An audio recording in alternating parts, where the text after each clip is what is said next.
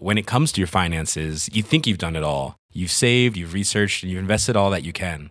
Now it's time to take those investments to the next level by using the brand behind every great investor, Yahoo Finance. As America's number one finance destination, Yahoo Finance has everything you need, whether you're a seasoned trader or just dipping your toes into the market. Join the millions of investors who trust Yahoo Finance to guide them on their financial journey.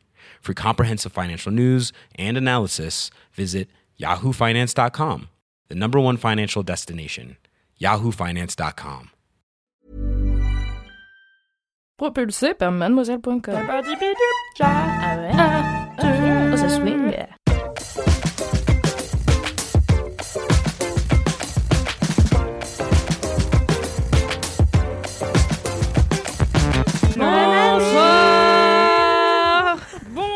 LM Crado et bienvenue dans ce nouvel épisode de Laisse-moi kiffer, le numéro 140, car finalement ça commence à faire longtemps qu'on traîne avec vous.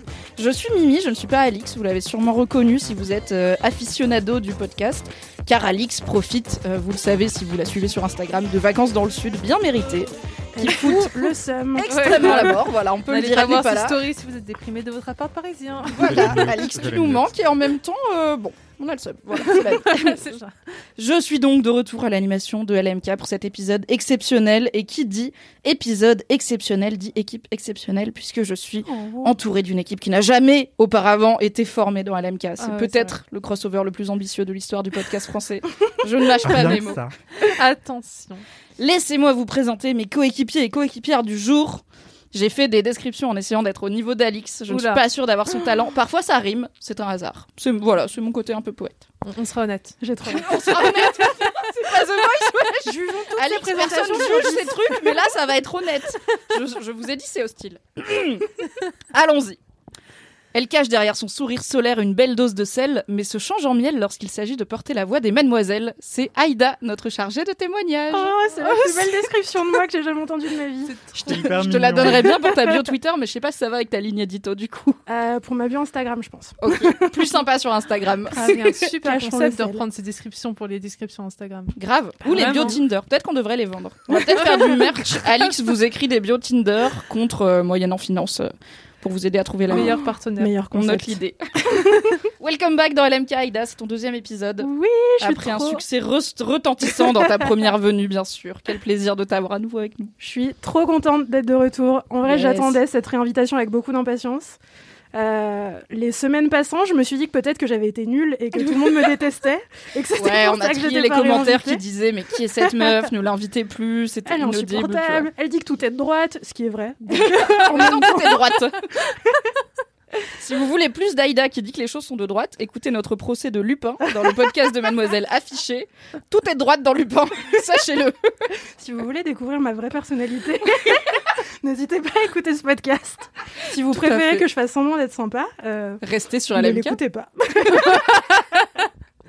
Ensuite, on a avec nous Micro au point, le menton haut. Elle épaule Alix depuis déjà plusieurs mois et le fait avec brio. C'est Paola. Trop mignon. Oui, bonjour. Welcome Paola. tu es la garante de la qualité audio de ce podcast car ça. finalement je ne suis pas si douée en technique.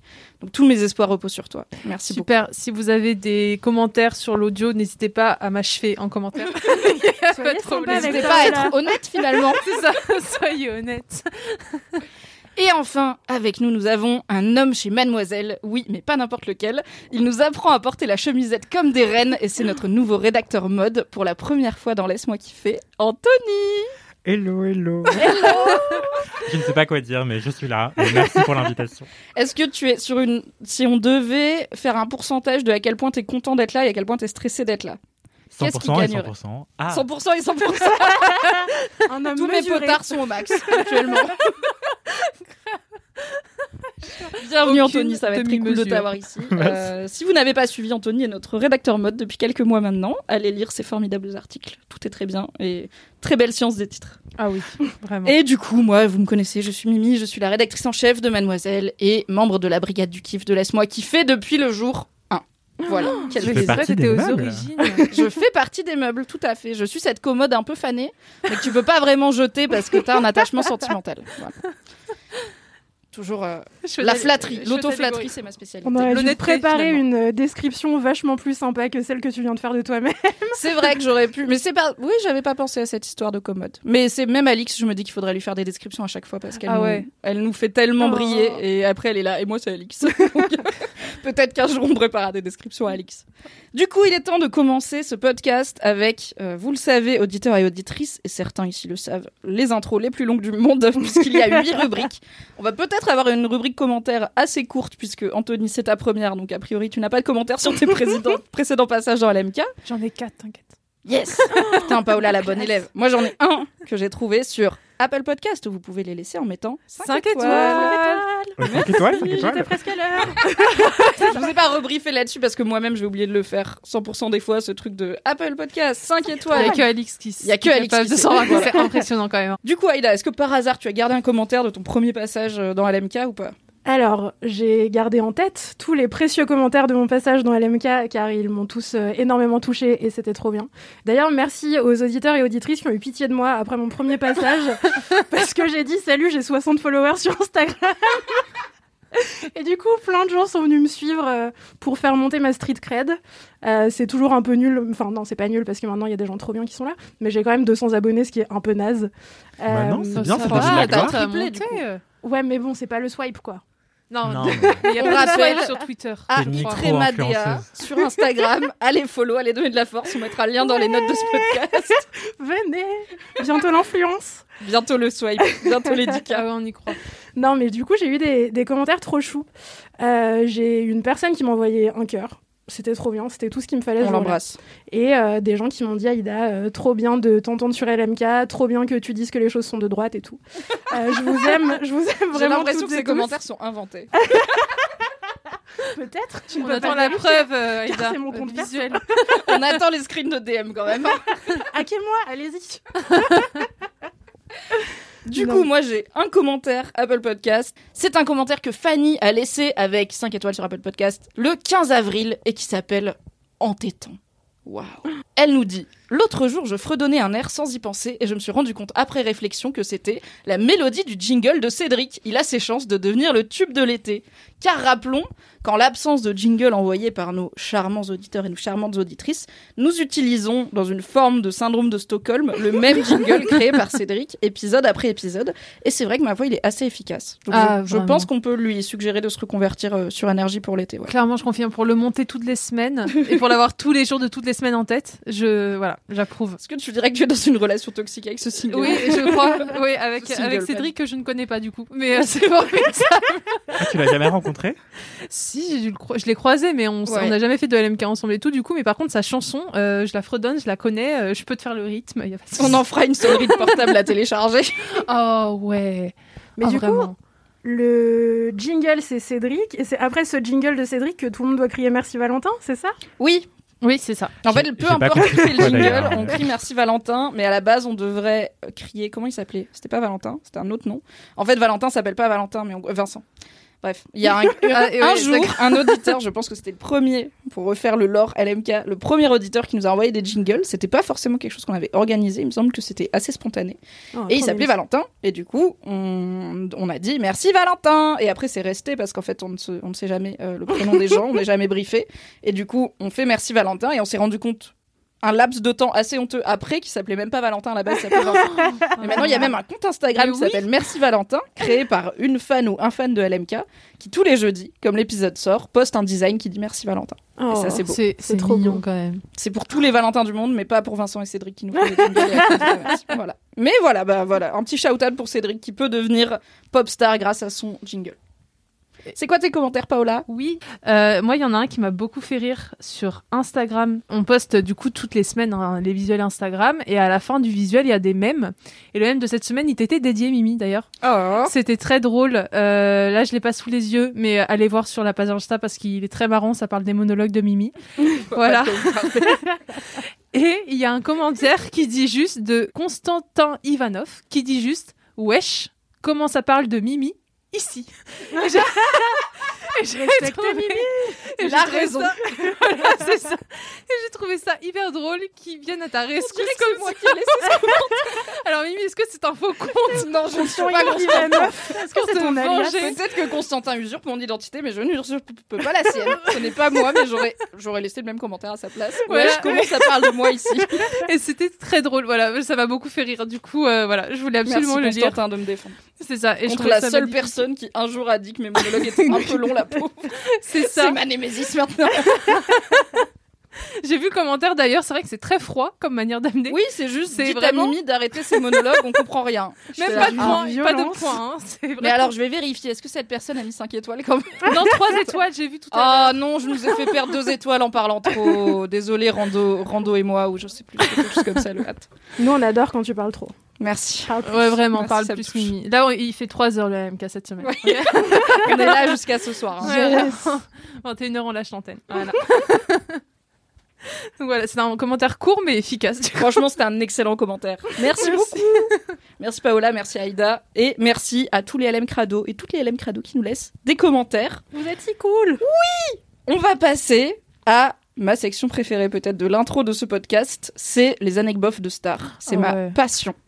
Et je crois qu'Anthony m'a promis qu'il aurait une anecdote de star. Alors, j'espère que l'anecdote est extrêmement bof, mais que les stars sont extrêmement cool, ou l'inverse, car c'est toujours ça qui fait une bonne anecdote de star.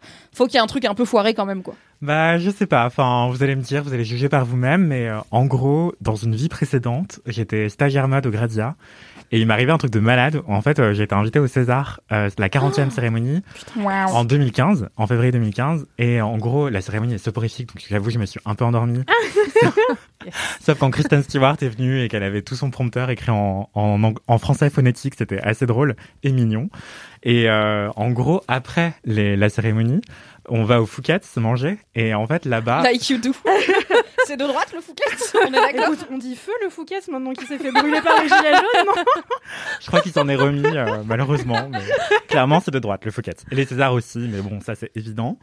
Et euh, d'ailleurs, c'était une cérémonie complètement dingue. Enfin, il y avait Adèle Haenel qui avait reçu le César de la meilleure actrice pour les Oh, mais ça combattants. doit Ouais, être la meilleure bien. année en fait. Kristen Stewart et Adèle Haenel, genre. euh, Ouais, ouais, ouais, c'était Ok, oufissime. J'avoue, c'est un beau cru. Et Ces euh, Césars-là, ils étaient pas de droite, je pense. ouais, on va dire que c'était l'exception qui confirme la règle. Il y avait Pierre Ninet qui gagnait Oh là le meilleur acteur pour euh, Yves Saint Laurent. Moi, je passais mon assez bac. dingue. Oh, je me sens grave. Go est jalouse. Moi, je passais mon bac au lieu d'être au César avec toi. Grave. C'est ça mais- d'être jeune, Paola. Franchement, c'est Ouais, bah, ouais. c'est mieux à la télé. euh, Enfin, ou ne pas regarder quoi. Juste lisez le débrief sur le euh, sur Mademoiselle. C'est beaucoup mieux. Tout à fait, yes. Et donc, je me retrouve au Phuket et euh, je sais pas qu'est-ce que je fous là. Je suis stagiaire. Enfin, j'ai emprunté un costume Givenchy qui était pas du tout pour moi au- dans le dressing de Grazia. Il y avait des stands de club dessus, alors qu'on devait le rendre le lendemain. C'était n'importe quoi. Et surtout, j'étais bourré parce que Et oui. C'est coupe de champ après coupe de champ. Ouais, grave, grave. Et bref, donc je sais pas ce que je fous là, et moi je vois Marion Cotillard qui passe devant moi, et je veux lui dire, ouais, est-ce que tu veux pas répondre à mes questions et tout, mais sauf qu'il est 2 heures du matin. Et euh, moi je marche plus très droit parce qu'après une coupe, je... Marion, Marion, viens. Bah, c'est à peu près ce qui s'est passé. Là, Marion, Marion Et en fait, euh, moi en plus, je, je suis pas très cinéma, j'avoue. Et du coup, genre, je savais pas quoi lui dire à part euh, j'adore Taxi. Et elle m'a dit merci. Et, euh, C'est la pire chose que tu pouvais lui dire. 98 films depuis, elle a eu un Oscar et tout, je crois. et tout, t'es là. On était en ton rôle 2015. d'acteur dans Taxi. C'est l'équivalent de lui rappeler son rôle dans Batman pour moi, genre vraiment. Tu pouvais pas faire pire.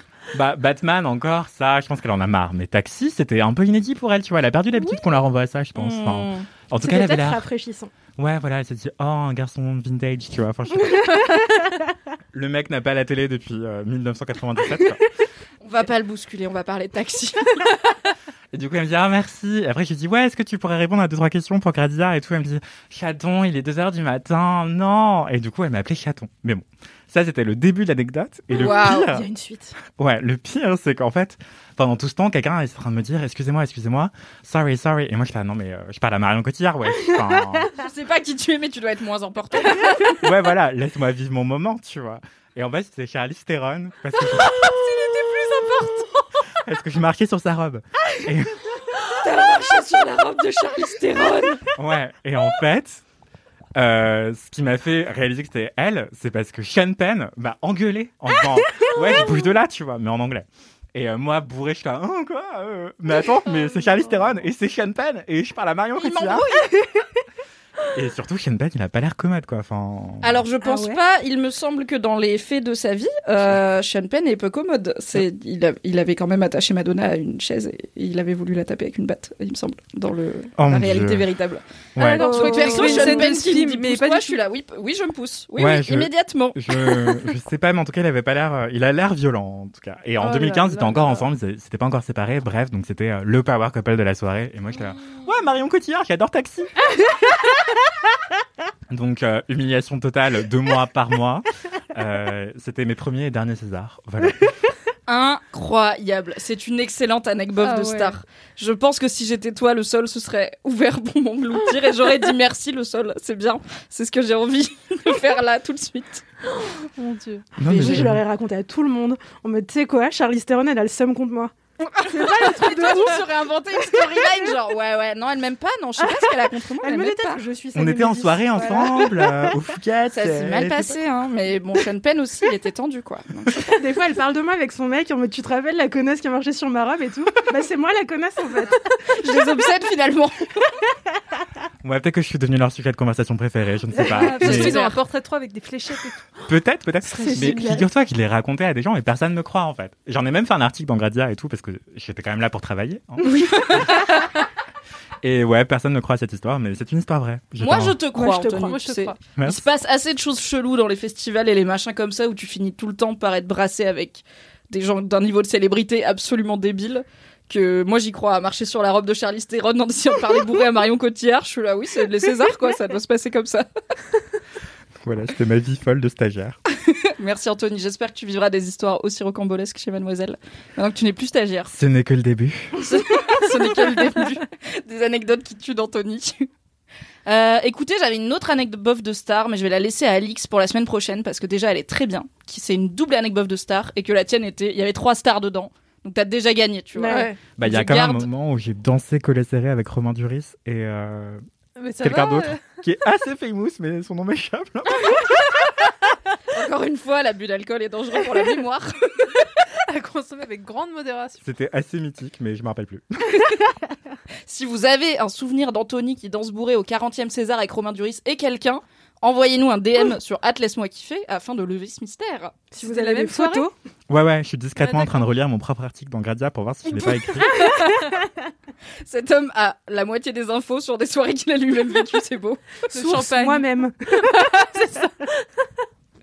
Écoute, pendant que tu cherches, on va écouter euh, une dédicace pas comme les autres puisqu'il s'agit du fameux vocal boubou que nous demandons maintenant à nos LM Crado. Si jamais ils se retrouvent dans une situation où la tisane a été un peu forte et que ça les fait marrer, ils peuvent nous envoyer sur Instagram, non pas sur Instagram, par mail je crois, à laisse-moi kiffer at mademoiselle.com. Donc vous envoyez un audio comme vous le faites si vous êtes plus jeune que moi car je déteste les audios en état d'ébriété plus ou moins avancé, mais en faisant attention à vous, bien sûr. Et après, on l'écoute dans Laisse-moi kiffer, c'est sympa. Donc là, on va l'écouter tous ensemble. Salut LMK Du coup, on est un peu boubou, donc comme prévu, enfin... On vous fait un petit vocal parce que on s'est dit qu'on n'avait pas encore entendu trop de personnes qui le faisaient à deux et, C'était le moment de vous dire euh, que vous aimez, et voilà. Et qu'on kiffe écouter les podcasts chaque semaine parce que ça fait un peu de bonne humeur dans la semaine et Et ça nous aide à fond pour nos charrettes. grave. Parce que hashtag les études d'archi, hein. Merci Bisous J'ai adoré le merci. Incroyable, merci suraigu sur la fin. c'est ça qu'on veut finalement. Ah, très très boubou, hein. boubou. Très très très boubou. Très très très très très boubou. Ah, je sais pas, il y a un niveau de boubou où tu, tu rates ton audio, tu vois, je pense. Ah, Tu t'articules pas, t'as pas appuyé sur le bouton, c'est foiré. La, la journée d'après, t'es là, mais j'ai jamais envoyé mon truc. Qu'est-ce que Donc là, ça va, mais évidemment, faites attention à vous, ne consommez pas trop d'alcool. Mais merci pour ces vocaux boubous qui mettent un peu de joie et de fête dans euh, nos vies euh, tout aussi confinées que les vôtres. Ah oui. Et c'est moi, ils étaient en train d'écouter de la musique celtique ou un truc comme ça. Oui, il y avait euh, un. Ah, c'est possible. Peut-être De que c'est un fest-nose. Oui, Peut-être c'est ce que j'allais dire. Et c'est super les fest nose. C'est mon kiff d'ailleurs. Spoiler J'adore les fest nose. En vrai, j'aime bien les fest-nose aussi, premier dog. Ah ouais. C'est mon côté, euh, j'aime bien la médiévale Mais fantasy. tu détestes donc, pas euh, les Bretons Ah Non, non, je déteste pas les Bretons. Je comprends juste pas pourquoi ils sont obligés d'informer tout le temps les gens qui sont Bretons. beaucoup plus que des gens, par exemple, qui viendraient de Charente-Maritime, qui te Bah, moi, qui je te suis cassent jamais les bretonne, par couilles. exemple, et euh, Ah, ça, oui. non, mais on embauche des gens et puis après on apprend des choses sur les gens, c'est pas grave. non, Moi, super. J'ai une excellente théorie sur euh, pourquoi les, les Bretons euh, font du forcing avec euh, le fait qu'ils soient bretons. Et je pense que c'est parce que c'est les Algériens de France. Et c'est pour ça qu'ils ont un drapeau. En fait, les Bretons et les Algériens viennent de la... C'est les deux seuls peuples dont on voit les drapeaux à chaque occasion. Exactement. Mais est-ce que eux ont le droit de garder leur drapeau pendant les mariages et compagnie? Les Eh bien Bretons, oui, les car Bretons maintenant ils sont français, on les a obligés à être français. Et contrairement aux Algériens, ils n'ont pas dit au bout d'un moment qu'ils en avaient marre. Donc eux, ils ont le droit parce que le drapeau de la. Bretagne, c'est une région française finalement. Ah. Celui de l'Algérie n'étant plus une région française depuis 2-3 deux, trois années, et bien au final, on n'aura plus le droit. Car finalement, c'est la priorité du gouvernement. c'est de droite l'interdiction des drapeaux au mariage, Aïda? On se pose la une question. réponse ou, euh, J'ai envie Non, de faire un nouveau segment. Demandez à Aïda si les choses sont de droite. Oh, mais invitez-moi. invitez-moi. Bah, on va devoir t'inviter à chaque fois pour le nouveau segment de l'intro de LMK. Est-ce de droite avec Aïda On fera un jingle aussi. Mon job Par de Cédric. rêve est devenu réalité. Bisous maman. Tu m'avais dit que je pourrais pas, mais je le fais. Allez, cette intro est déjà bien trop longue. On va passer au kiff jingle. When it comes to your finances, you think you've done it all. You've saved, you've researched, and you've invested all that you can. Now it's time to take those investments to the next level by using the brand behind every great investor, Yahoo Finance. As America's number one finance destination, Yahoo Finance has everything you need, whether you're a seasoned trader or just dipping your toes into the market. Join the millions of investors who trust Yahoo Finance to guide them on their financial journey. For comprehensive financial news and analysis, visit yahoofinance.com, the number one financial destination, yahoofinance.com. Je crois que c'est l'heure des mini kiffs. Merci Valentin C'est ma foi un jingle un tout petit peu vintage puisqu'il parle de mini kiff et que maintenant dans Laisse-moi kiffer nous n'avons plus que un kiff par personne sauf une fois par mois sur Twitch. Mais c'est pas grave on le prend parce que cette voix Oui. est si jolie. Si C'est doux. si doux oui. Franchement ça m'a mis un peu de soleil là dans un peu de réconfort dans ce jeudi. C'est c'est une belle chose qui se passe. Écoutez ça avant de s'endormir. grave. Oh là là. en boucle. Paola est-ce que tu veux bien commencer? Oui. c'est quoi ton kiff? Eh bien, moi, mon kiff, c'est. Alors, attends, parce que la, la, la prononciation n'est pas, n'est pas simple. C'est apprendre à réaimer lire. ah ok Réapprendre à aimer lire. apprendre à réaimer lire. Hmm, j'ai compris Voilà. J'ai- Et, euh, et, et- et voilà, en fait. Parce que. Eh ben merci bref. Paola, on va passer à un autre kiff. Ah, il t'attend. non, en fait, euh, parce que figurez-vous que moi, je suis encore en, en master, donc en études. Je suis une, une enfant des années 98, de l'année 98. Les fameuses années 80. Nous avons gagné si longtemps Il y en a eu plein. Et, euh, et du coup, je suis encore euh, en master, en études. Et du coup, pour le master, on doit lire beaucoup. On n'a pas trop le choix. Et moi, ça fait euh, des années que euh, j'ai arrêté de lire. Je sais pas pourquoi. Euh, quand j'étais petite, c'était trop mon monde et tout. Je faisais vraiment partie des enfants. Je parlais à personne. J'étais trop timide. Je changeais tout le temps d'école. Donc, j'étais la nouvelle. Donc, mes livres, c'était mes seuls copains, quoi. C'était vraiment mes livres. Et euh, du coup, je lisais beaucoup, beaucoup, et j'adorais ça. Et en fait, au lycée, ça s'est totalement euh, perdu. Genre, euh, j'ai arrêté de lire, je dirais, en première. Pourtant, j'étais en L, mais je lisais plus que du théâtre, parce que je faisais beaucoup de théâtre et c'était mon, objectif, quoi. Et après, pendant ma licence de théâtre, j'ai lu que du théâtre. Et du coup, tout ce qui est roman, livre, sociologie, nanana, j'ai arrêté, mais total, quoi. Et là, du coup, récemment, euh, bah, j'ai dû reprendre euh, pour le master, pour le mémoire. Et je découvre des trucs euh, trop bien, euh, que j'aime trop. Euh, je replonge un peu dans l'univers fantastique avec le sorceleur, parce que j'avais adoré le jeu vidéo voilà, pendant le premier confinement. je crois que j'avais passé ma vie dessus de 4h à 4h du matin tous les jours. Et donc j'ai un peu commencé les livres, j'ai rattrapé un peu toutes mes lectures féministes que j'avais pas lues encore. Et voilà, c'est je, je, je kiffe de ouf et j'apprends plein de trucs. C'est trop bien. Mais attends, tout ça, c'est dans le cadre de ton mémoire? Euh, les lectures féministes, oui. Et euh, le reste, euh, le sorceleur, non, pas trop. J'aurais bien aimé, hein, mais euh, Oui, c'est parce que j'étais là. Attends, mais comment tu fais rentrer les lectures féministes? Et The Witcher dans le même. Je sais pas, j'ai envie de le lire, mais du coup, j'arrivais pas à bien comprendre. oh, il y en a qui arrivent. Hein, euh, je, pense- je suis sûre, il y en a qui arrivent à le faire. N'hésitez pas à faire des tests sur les personnages féminins dans The Witcher. euh, Ah ouais. je les lirai avec plaisir car je sais que ça fout de ma vie vraiment. Comme les dogs, j'aimerais bien. Est-ce que tu penses pas Parce que moi j'ai eu pareil que toi, euh, vraiment gamine, je lisais énormément et maintenant, enfin j'ai eu une longue période à- au début de l'âge adulte, donc ouais, après mon après mon bac pendant les études où je lisais très peu. Au début je lisais encore beaucoup parce que j'avais pas internet chez moi parce que mes parents voulaient pas me payer une box. Après j'ai eu internet chez moi, j'ai fait bye les livres. on a on n'avait pas Netflix à l'époque, mais on avait déjà Game of Thrones et Breaking Bad, donc euh, clairement. euh, bouquiner euh, bif bof et aussi parce que je vivais en coloc et du coup bah t'as moins envie de faire une activité solitaire donc on faisait plus regarder des films ensemble et tout mais je pense que ça a été beaucoup lié aussi au fait que j'avais j'ai eu un smartphone et que du Mm. coup euh, ça prend c'est Ah si ouais, facile ouais. de Ouais, sortir grave. son smartphone quand on a une demi-heure à tuer plutôt que de sortir un bouquin donc est-ce que c'est pas qu'au lycée aussi t'as eu un smartphone j'ai l'impression d'être une boomer je sais pas Non, quand est-ce que les gens ont un smartphone quand ils sont nés en 98 si ça se trouve tu l'as eu en CE2 et tu seras là non j'avais déjà un smartphone Mimi mais est-ce que ça coïncide pas un peu tu vois? Je, je travaille ma théorie sur le smartphone nous a coupé des livres Euh, Ouais, non mais t'as bien, tu fais bien de théoriser parce que c'est quand même un gros, euh, un gros euh, problème euh, dans ce parcours-là, c'est que euh, j'ai eu un téléphone très jeune. C'était pour appeler la famille et tout parce qu'en campagne, bah tu, peux, enfin faut, que tu puisses appeler quoi tes parents pour les, pour leur dire voilà je suis rentrée de l'école, au cas où on sait jamais. Et mais après j'avais pas accès aux écrans non plus très jeune. Euh, j'allais pas beaucoup sur l'ordinateur et tout. C'était plus mon petit frère, tu vois. Par contre, c'est vrai qu'à partir du moment où on avait vraiment un accès à YouTube, à toutes les plateformes, Netflix, n'en parlons pas. Clairement, moi, ça m'a, ça, ça a le game. J'ai fait que ça tout le temps, et, euh, et c'est un peu dommage parce que c'est vrai que t'as raison, c'est hyper facile d'accéder à des contenus, genre des séries, euh, puis ça vide la tête en fait. C'est, euh, c'est ça aussi, c'est qu'un livre, ça fatigue quand même au niveau des yeux, je trouve. Moi, ça me fatigue beaucoup, ça m'endort un peu et tout.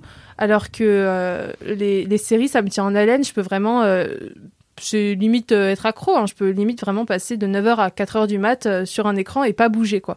Et un livre, euh, un livre, faut s'accrocher un peu plus, je trouve. C'est une activité qui demande plus d'efforts, mais qui est pas moins intéressante. Et c'est pour ça que là, je, j'essaye de réapprendre à aimer. C'est un kiff objectif, un peu, en fait. voilà. Wow. C'est un kiff, euh, projection dans l'univers Voilà, c'est ça. C'est, euh, j'aime lire, je le sais, et j'essaye de réapprendre à aimer lire parce que là, il le faut si je veux avoir mon année. Voilà. Après, euh, je pense qu'il y a, euh, enfin, dans le cas de la lecture, on est beaucoup, beaucoup d'enfants, je pense, à avoir adoré le lire euh, enfant Mm. et avoir perdu ça en grandissant, mais on perd aussi d'autres choses comme, euh, je sais pas, il y en a peut-être qui aimaient beaucoup rêvasser ou bien dessiner ou des choses comme ça. Et la lecture, c'est une activité socialement très connotée. Bah, je dis pas que la lecture c'est de droite, je vais laisser Aïda le dire. Non, la lecture, c'est pas de droite. Yes, Jamais on la vie. Ça dépend ce qu'on lit, je pense, aussi beaucoup. Oui, mais du coup, c'est une question de contenu, pas une question d'activité. Euh, oui, voilà. Mais euh, mais je sais pas si c'est lié que au smartphone et à aux plateformes en général parce que enfin c'est il y a plein d'activités qu'on perd quoi. Euh, je crois Mm. que c'est la, la youtubeuse Clarinette qui dit ça très bien d'ailleurs aussi. Mais euh, perso aussi, moi je lisais tellement, enfin je pouvais passer mes journées à bouquiner, je détestais tout le monde, euh, ça n'a pas beaucoup changé, mais Est-ce qu'on a tous eu la même enfance autour de cette table était- personne n'était la star de la cour de récré, personne n'était populaire, euh, voilà. Bon. on était des cassos. Euh, La revanche des Caxos. On Les était non venant de l'Est cool de la- notre époque. mais tu vois, j'ai eu un portable en CE1. Enfin, et Un ça, pantalon un portable. oui, avant ça, j'allais en l'école en slip. J'ai envie d'intituler l'épisode T'as eu un pantalon en CE. Ouais, vraiment. Oh là là, j'ai eu un pantalon en CE1, c'est génial. Avant ça, c'était slip ou jupe, euh, ou basta, tu vois. Non, mais, euh, mais ouais, la lecture, euh, en revanche, c'est une activité que les adultes veulent récupérer parce que justement, ça fait bien en société, quoi. De dire, ouais, je lis. Ouais, oui, c'est ça. C'est, euh, je suis trop d'accord, genre. Désolée, ça n'avait aucun fondement. Mais euh, mais je suis, je suis assez d'accord qu'aujourd'hui, c'est connoté limite euh, péjorativement, les gens qui lisent euh, trop, beaucoup. Ah non, on s'est non, pas Ah, c'est compris. pas d'accord, merde. Non, je disais justement, on veut récupérer la capacité de lire beaucoup parce qu'on sait que c'est bien vu socialement de, de lire, en fait. Ah, ok. C'est une activité qui est positivement euh, connotée socialement. Bah, ça Ah, de dépend de ouf. ce que tu lis, quoi. Si tu lis des bouquins qui sont pas respectés, parce que tu parlais tout à l'heure de séries divertissement, tu vois. Il Mm. y a des bouquins qui, pour moi, ont le côté un peu bingeable des séries, mais ça va être pas les auteurs et les autrices les plus euh, respectés par euh, l'Académie française, mais un, un Marc Lévy ou un Agavalda. En soi, il y a un côté, euh, c'est facile à lire, c'est c'est prenant, il y a souvent des rebondissements, il y a des, c'est rarement révolutionnaire en termes d'intrigue, mais comme plein de séries le sont pas et on les regarde même en sachant où ça va. Mais personne va aller, je pense, enfin pas grand monde va aller dire dans un podcast, dire euh, ma passion euh, c'est de lire euh, tous les Marc Lévy parce que c'est hyper connoté euh, Roman de sous gare. littérature. Quoi. Mm, mm, mm, grave. Ouais, ouais, c'est les romans de gare. Euh, mais je pense aussi que, Euh, non, pardon, on va couper ça au montage. non, j'avais rien dit. On le laissera au montage. J'adore ce moment. Ah non, si, voilà. Mais en fait, les séries, en vrai, ça aussi, tu vois. Enfin, en fait, les romans de gare, c'est de la culture populaire. Enfin, Oui, c'est oui, c'est ça. de la même manière que les séries sont, font partie de la culture populaire. Et c'est juste que ça devient trendy de regarder plein de séries, mais ça reste une pratique euh, populaire, enfin, très commune, quoi, du grand public. Mais bon. Oui, je sais, ouais, c'est vrai. Mais il y a aussi un autre truc qui rend difficile la lecture, je trouve, c'est euh, le. Enfin, je sais pas si je suis la seule à ressentir ça, mais je l'ai beaucoup ressenti en arrivant à Paris. Parce qu'à Paris, euh, moi, j'ai toujours vécu dans des toutes petites régions, des toutes petites écoles où il y avait vraiment euh, pas, de théâtre, pas de ciné, pas de machin. Et, euh, euh, quand je suis arrivée à Paris, je me suis rendu compte que les gens de mon âge, ils avaient une longueur d'avance sur. Enfin, une longueur d'avance. Ça dépend ce qu'on considère être une longueur d'avance, mais sur plein de sujets qui m'intéressaient ils avaient une longueur d'avance parce qu'ils y avaient accès. et moi, je marchais, j'apprenais à marcher, tu vois. Eux, ils y apprenaient, mais en allant au ciné, tu vois. Donc, c'était pas pareil. Et, et du coup, il y a aujourd'hui un truc où on est beaucoup, je trouve, à vouloir lire pour rattraper un retard accumulé à cause du un peu du centralisme parisien et tout, tu vois. Mais du coup, c'est pas une bonne motivation parce que, euh, enfin, moi, en tout cas, c'est pas une bonne motivation parce que je suis en mode, vas-y, euh, là, je vais apprendre plein de trucs et tout, euh, comme ça, je vais avoir l'air moins conne en société. Et en fait, je, je lâche au bout d'un moment parce que quand on est petit, on lit parce qu'on a envie de lire, tu vois. Moi, je lisais des, des romans fantastiques parce que j'adorais ça et Par que ça me passionnait. C'est ça, par plaisir. Alors qu'aujourd'hui, je suis en mode par obligation, faut que je me cultive, s'il vous plaît. Aidez-moi, tu vois. Et du coup, voilà. Je- C'est peut-être aussi pour ça qu'on a du mal à lire. euh, et puis, les écrans n'aident pas, hein, vraiment. voilà. En vrai, les, les écrans aussi, ça, ça fatigue les yeux et tout. Mm. C'est juste qu'on surmonte ça, quoi. Oui, c'est vrai. Bah, c'est Ouais, juste mais il y a que un ça co- tire je en pense haleine. que c'est un poil plus passif de regarder un film ou une série que de lire un livre parce que t'as moins de choses à construire dans ta tête parce Mm, qu'on te mm. propose un truc qui est déjà assez abouti et auquel tu peux pas changer grand chose par ton imagination. Après, il y a des, des films et des séries qui sont compliqués où t'es obligé de suivre et de te et juste bah là de faire un peu un travail d'analyse de ok qu'est-ce qu'on me dit enfin les, les trucs un peu expérimentaux ou même une je sais pas même une série à tiroir avec plein de twists et tout ça va te garder un peu plus concentré mais il y a, après il y a aussi le côté bruit de fond une série tu peux la mettre en bruit de fond et zoner sur ton téléphone Mm. et passer une soirée à faire ça alors que si t'es dans un livre t'es dans un livre c'est c'est compliqué de faire autre chose à côté même euh, moi je peux pas écouter de la musique en lisant s'il y a des paroles dans la musique parce que Ouais. mon cerveau est très monotage donc soit Ouais. les paroles me parasitent quoi donc forcément tu le fais tout seul tu le fais euh, dans un moment calme. Et il y a de moins enfin il y a plus beaucoup je trouve de gens qui lisent dans le métro et tout parce que c'est peut-être pas aussi le enfin je sais pas c'est peut-être pas le setting euh, idéal. Enfin avant beaucoup de gens lisaient Mm. dans plein de lieux publics. Mais est-ce qu'ils lisaient pour passer le temps? Ou est-ce qu'ils lisaient parce qu'ils aimaient vraiment lire? C'est ça aussi c'est que maintenant pour passer le temps bah on a plus de choix. Ouais. on a des podcasts on a de la musique on a des écrans dans nos poches on peut aller sur internet et tout. Ce qui est au final lire aussi. Parce que là on parle de lire des livres mais quand tu es sur internet tu lis euh, tu lis pas mal donc je sais pas en fait c'est intéressant ce que tu dis sur euh, il y a plein d'autres activités qu'on faisait beaucoup quand on était enfant et qu'on fait plus Mm. mais qu'on n'essaye pas spécialement de de récupérer dans notre vie tu vois et c'est vrai que mes parents même si eux ils ont pas ils avaient pas de smartphone je les ai jamais vus bouquiner comme moi je bouquinais quand j'étais gamine tu vois je connais pas d'adulte qui a cette boulimie de livres de tu rentres chez toi tu balances ton sac tu sors ton bouquin et j'existe plus je me casse vraiment Ouais, ne me vrai parlez que pas C'est hyper rare, mais c'était trop plaisant, quoi. ouais, Après, grave. J'ai l'impression qu'il y a aussi tout un truc. euh, Déjà, enfin, sur ce truc des activités, tu vois, qu'on avait enfant, qu'on essaye de retrouver adulte et tout. Moi, là, en ce moment, c'est un truc que je ressens vachement dans mon rapport au temps. Euh, parce qu'avec les confinements, les restrictions sanitaires et tout, je vais plus boire de coups. Ce qui m'a fait gagner un temps fou dans ma vie. mais oui c'est fou hein. Et donc je me suis dit, trop bien, je vais euh, apprendre à jouer de la batterie, euh, je vais me remettre à l'italien, je vais faire plein de trucs, je vais devenir un surêtre humain et tout. Euh, et je me suis dit, voilà, trop bien. Avant, j'avais jamais le temps de rien, notamment euh, bah, voilà, la vie d'adulte, le taf, euh, je sais pas, l'administratif, euh, les trucs chiants qu'il faut faire. Recharger ton Boire des Navigo et boire des coups, évidemment. Et, euh, et quand je me suis retrouvée avec tout ce nouveau temps devant moi en me disant trop bien, je vais faire plein de trucs et tout, je me suis rendu compte que mon temps de concentration était devenu le temps de concentration d'un escargot. Genre, euh, je sais pas, d'un animal qui a un- une mémoire de 5 secondes. Un poisson rouge. Où en fait, ah ouais, c'est plus approprié qu'un escargot. genre. Merci.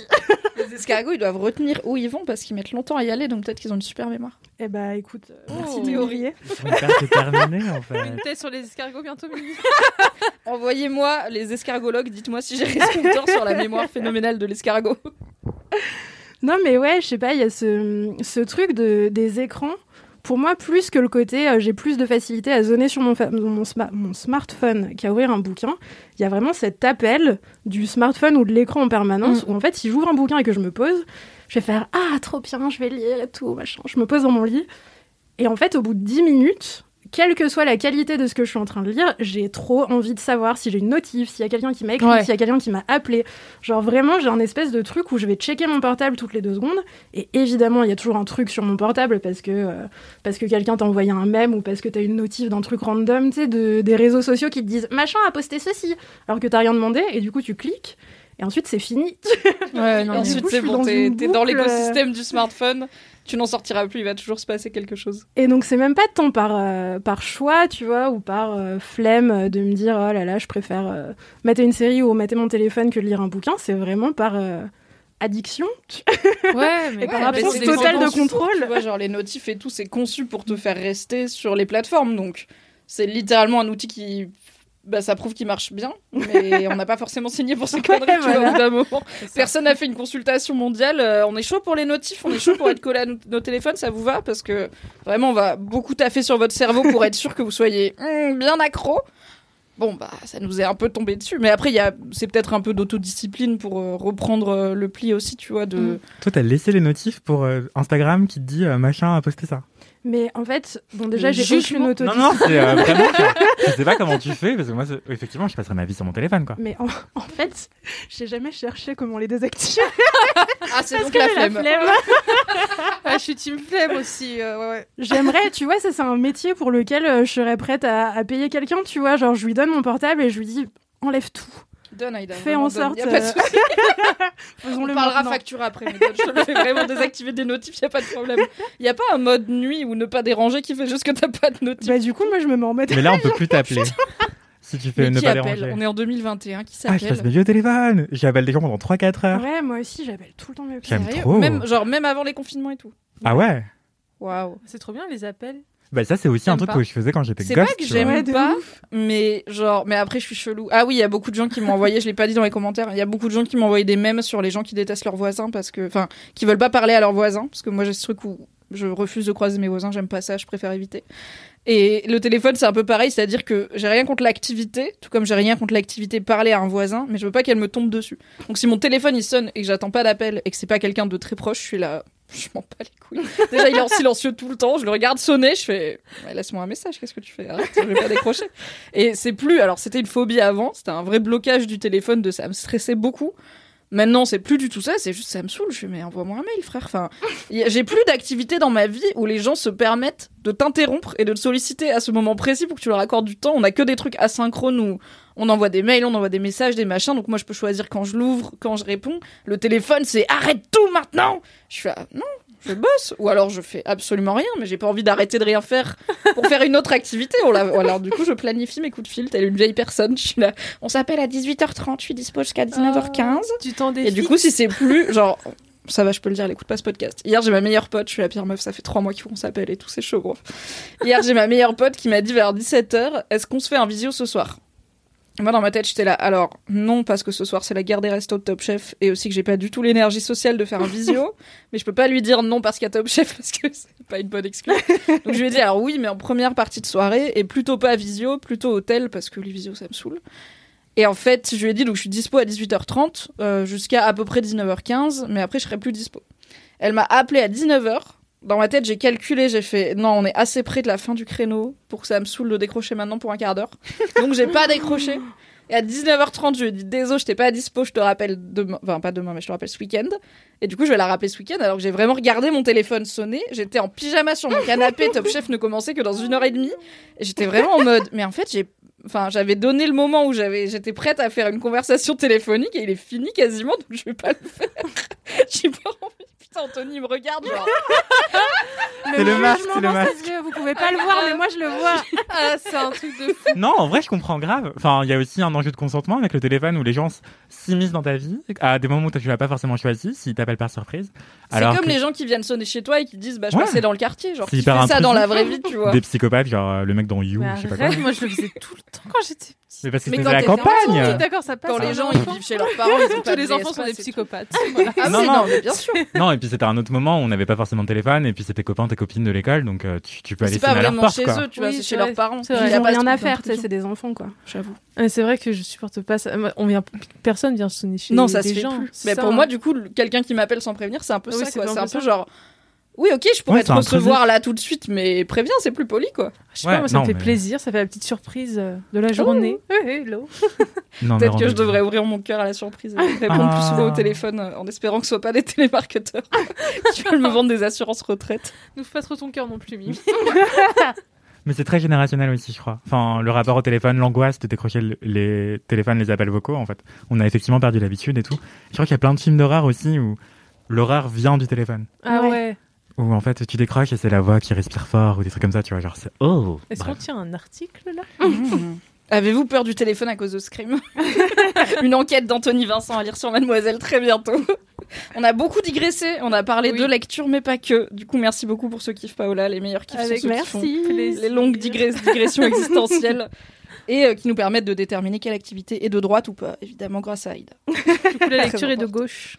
La lecture est de gauche, sauf si c'est un gauche. livre d'Éric Zemmour, auquel cas c'est de droite. Désolée, c'est la règle. À Merci. toi, Aïda, c'est quoi ton kiff? C'est à moi. Est-ce que tu as euh, changé d'avis du coup? Je n'ai pas changé de kiff. Très bien. Euh, je me suis dit que sinon ça allait être le bazar dans ma tête et que j'allais avoir des bugs terrifiants au micro et je vous épargnerai ça à toutes et à tous. Très bien. Alors mon kiff c'est un livre, un livre qui s'appelle Love in Color ou avec un accent british Love in Color. Incroyable. On croirait Alix. Elle est parmi nous. Refais-le. Love in Color. c'est encore plus nul la deuxième fois. Je sais pas. Le one shot était beau, désolé. Ouais, bah voilà, c'était spontané, maintenant c'est nul. Euh, euh, du coup, c'est un, un livre, un recueil de, de petits récits, de petites nouvelles d'une autrice qui s'appelle Bolu Babalola, euh, qui est british et nigériane. Et euh, je sais pas si vous la connaissez sur Twitter, mais c'est la meuf la plus drôle de Twitter. Il y a beaucoup de gens qui sont en compétition pour ce titre, dont moi. Et elle nous dépasse tous. J'aime bien parce que tu dis tout ça, mais Aïda refuse toujours de vous donner son compte Twitter. Donc ne peut-être que vous la suivez déjà. Elle est hilarante, vous ne le savez pas. Je reste très anonyme sur Twitter car c'est ce qui me permet d'insulter des gens. ce que je ne ferais pas sous mon vrai nom. Bisous à Nadine Morano qui m'a bloqué. En même temps, c'est pas grave, elle insulté Je l'ai pas insulté, je lui ai dit ce que je pensais de ce qu'elle écrivait. C'est un, Mais elle est restant, euh, susceptible, très hein. Nadine. Il faut le savoir. c'est Oui. un honneur du coup d'être bloqué. On est encore en train de faire une digression qui va vous donner des indices sur mon Twitter, donc je vais recadrer immédiatement cette conversation. Euh, donc Bolou Babalola, qui est, euh, qui est une des meufs les plus drôles euh, sur Terre et sur Twitter. Moi, je l'ai connue il y a quelques années, à l'époque où elle harcelait sexuellement Michael B. Jordan. sur Mais je vois qui c'est. Tu vois qui c'est? Oui, oui. Alors, juste pour le contexte quand C'était même. pas parce du harcèlement sexuel, voilà. c'était vraiment une grosse hyperbole de ma part. C'est comme euh, Lizzo qui a slidé dans les DM de Chris Evans il y a pas longtemps parce qu'elle était donc Chris Evans qui joue Captain America parce qu'elle était un peu bourrée et qu'elle lui, elle je crois qu'elle lui a juste envoyé un emoji ou quoi mais elle a slidé dans ses DM en mode Hey Chris Evans Ce qui est un move que je pense beaucoup de femmes ont fait mais pas beaucoup ont une rep puisqu'il a fini par lui rep après qu'il y a eu des articles et Oh. tout mais qu'il est très la classe. Mais du coup oui c'était pas du vrai harcèlement sexuel de Michael non, non, B. pas Jordan. du tout. Euh, c'était, en fait, elle faisait des montages. euh, c'était l'époque où sur Twitter, il y avait plein de gens qui ressortaient des vieilles photos d'eux d'enfance et qui disaient ah, aidez-moi à retrouver telle personne ou ah, aidez-moi à retrouver ce mec que j'ai pécho en festival et tout. Et donc elle, elle avait fait un montage d'elle avec Michael B. Jordan en disant s'il vous plaît, aidez-moi à retrouver ce mec que j'ai chopé en vacances. C'est l'amour de ma vie et tout. Rappelons pour celles et ceux qui ne savent pas que Michael B. Jordan est un acteur très talentueux, mais aussi plutôt agréable à regarder, ma foi. Extrêmement euh, agréable qui joue. Killmonger dans Black Panther, qui est peut-être un de ses rôles les plus connus en termes de blockbuster, qui a fait plein de films très cool, qui a des fossettes et des abdos, et qui, bon... Oui, oui, oui, Michael B. Jordan. oui. Oui. Je pense à lui maintenant et du coup je suis déconcentrée. Bref, Fais ça aux gens, c'est vrai. Euh, du coup, ce truc-là était devenu viral et tout. Euh, Michael B. Jordan lui avait répondu sur Twitter. Ils avaient fini par se rencontrer dans la vraie vie. Oh là là Parce que euh, Je cette vais essayer cette personne- technique. Après, euh, Bolou, elle est pas, elle est pas que stalkeuse de Michael B. Jordan euh, sur Twitter. C'est aussi une autrice. Euh, donc, elle a bossé sur des séries, euh, notamment des scénarios et tout. Enfin, elle fait plein de choses. Elle écrit plein de trucs. Je crois qu'elle a écrit pour Days aussi. Et, euh, et donc, à l'occasion d'un d'un panel euh, sur un film, je crois. Elle avait fini par le rencontrer. Et l'histoire raconte qu'elle s'est mise debout en disant euh, Salut, c'est moi l'amour de ta vie. Et qu'elle s'est prise une honte absolue. Un immense vent. Mais ils ont fait une photo ensemble et Twitter est devenu fou. Donc moi, c'est comme ça que j'ai découvert cette personne incroyable qui fait aussi euh, beaucoup, beaucoup de blagues sur euh, plein de séries que tout le monde regarde, des trucs style New Girl et tout. Du coup, elle est, elle est assez facile à, à comprendre. Évidemment, elle tweet en anglais puisqu'elle est britannique. Euh, et, euh, et elle a fini par écrire un bouquin qui s'appelle donc Love in Color et qui est un recueil d'histoires assez courtes qui revisite euh, des histoires de... Alors, comment je vais expliquer ça en étant clair et en disant pas n'importe quoi? Ça va Elle- être super. Elle revisite des contes de, tirés de mythologies qui sont des mythologies euh, pas forcément très connues en Occident, euh, notamment les grandes figures mythologiques euh, d'Afrique de l'Est, de l'Ouest, dans la culture Yoruba. euh, dans le Moyen-Orient aussi. Enfin voilà, c'est des figures euh, qui sont tirées la plupart du temps du monde qui est pas occidental. Donc déjà c'est cool parce que ça nous apprend plein de choses. Et elle en fait des espèces d'histoires d'amour euh, version 2020-2021 quoi. Hmm. Donc, donc il y a des smartphones qui se mélangent à des histoires, des histoires de déité et tout. Et il s'avère que moi, je suis pas, je suis pas une grande fan de romance de manière générale. C'est pas trop les livres que je lis. Euh, parce que parce que voilà c'est pas trop mon kiff et que de manière générale je ne lis que de la philo comme une grosse nerd Encore une fois, les stars de la cour de récré sont parmi nous moi ma passion c'est Lévinas ok si vous avez envie de parler de Lévinas envoyez-moi un DM tout le monde s'en fout à part moi Mon copain fait son mémoire dessus. ah je l'adore Je sais Je pas te de quoi jure que c'est vrai. Voilà, je vais le dire. Il y a des gens qui doivent se le dire, qui sont là. Putain, j'ai envie de googler, mais j'ai même pas vraiment compris comment ça s'écrit. C'est quoi le. Lévinas c'est un philosophe euh, vraiment très cool qui a écrit euh, de très belles choses que je te Mhm. recommande C'est pour Je vais le noter dans ma liste de philosophes à, à suivre, hein, finalement. Mais c'est incompréhensible par contre. Je, Ah, bah, tu le vends perso, j'ai essayé de le lire, vraiment. Mais euh, enfin, j'ai essayé, non. Je, je me- Au moins une page. j'ai ouvert un livre de mon copain parce qu'il fait vraiment son mémoire dessus. Euh, en parallèle avec Rosenzweig, si que je connais aussi par hasard. ah je le connais pas Euh, bah voilà, bah, il fait un parallèle entre les deux sur la révélation. Enfin bon, c'est un truc euh, théologique et tout. Et du coup, j'ai essayé de le lire pour euh, voir. C'est incompréhensible si tu n'as pas des bases philosophiques, je trouve. Ouais, c'est très possible. Voilà. Mais ayant, ayant fait des études de philosophie, parce que je suis pas de droite. Genre, il n'y a pas de philosophe de droite.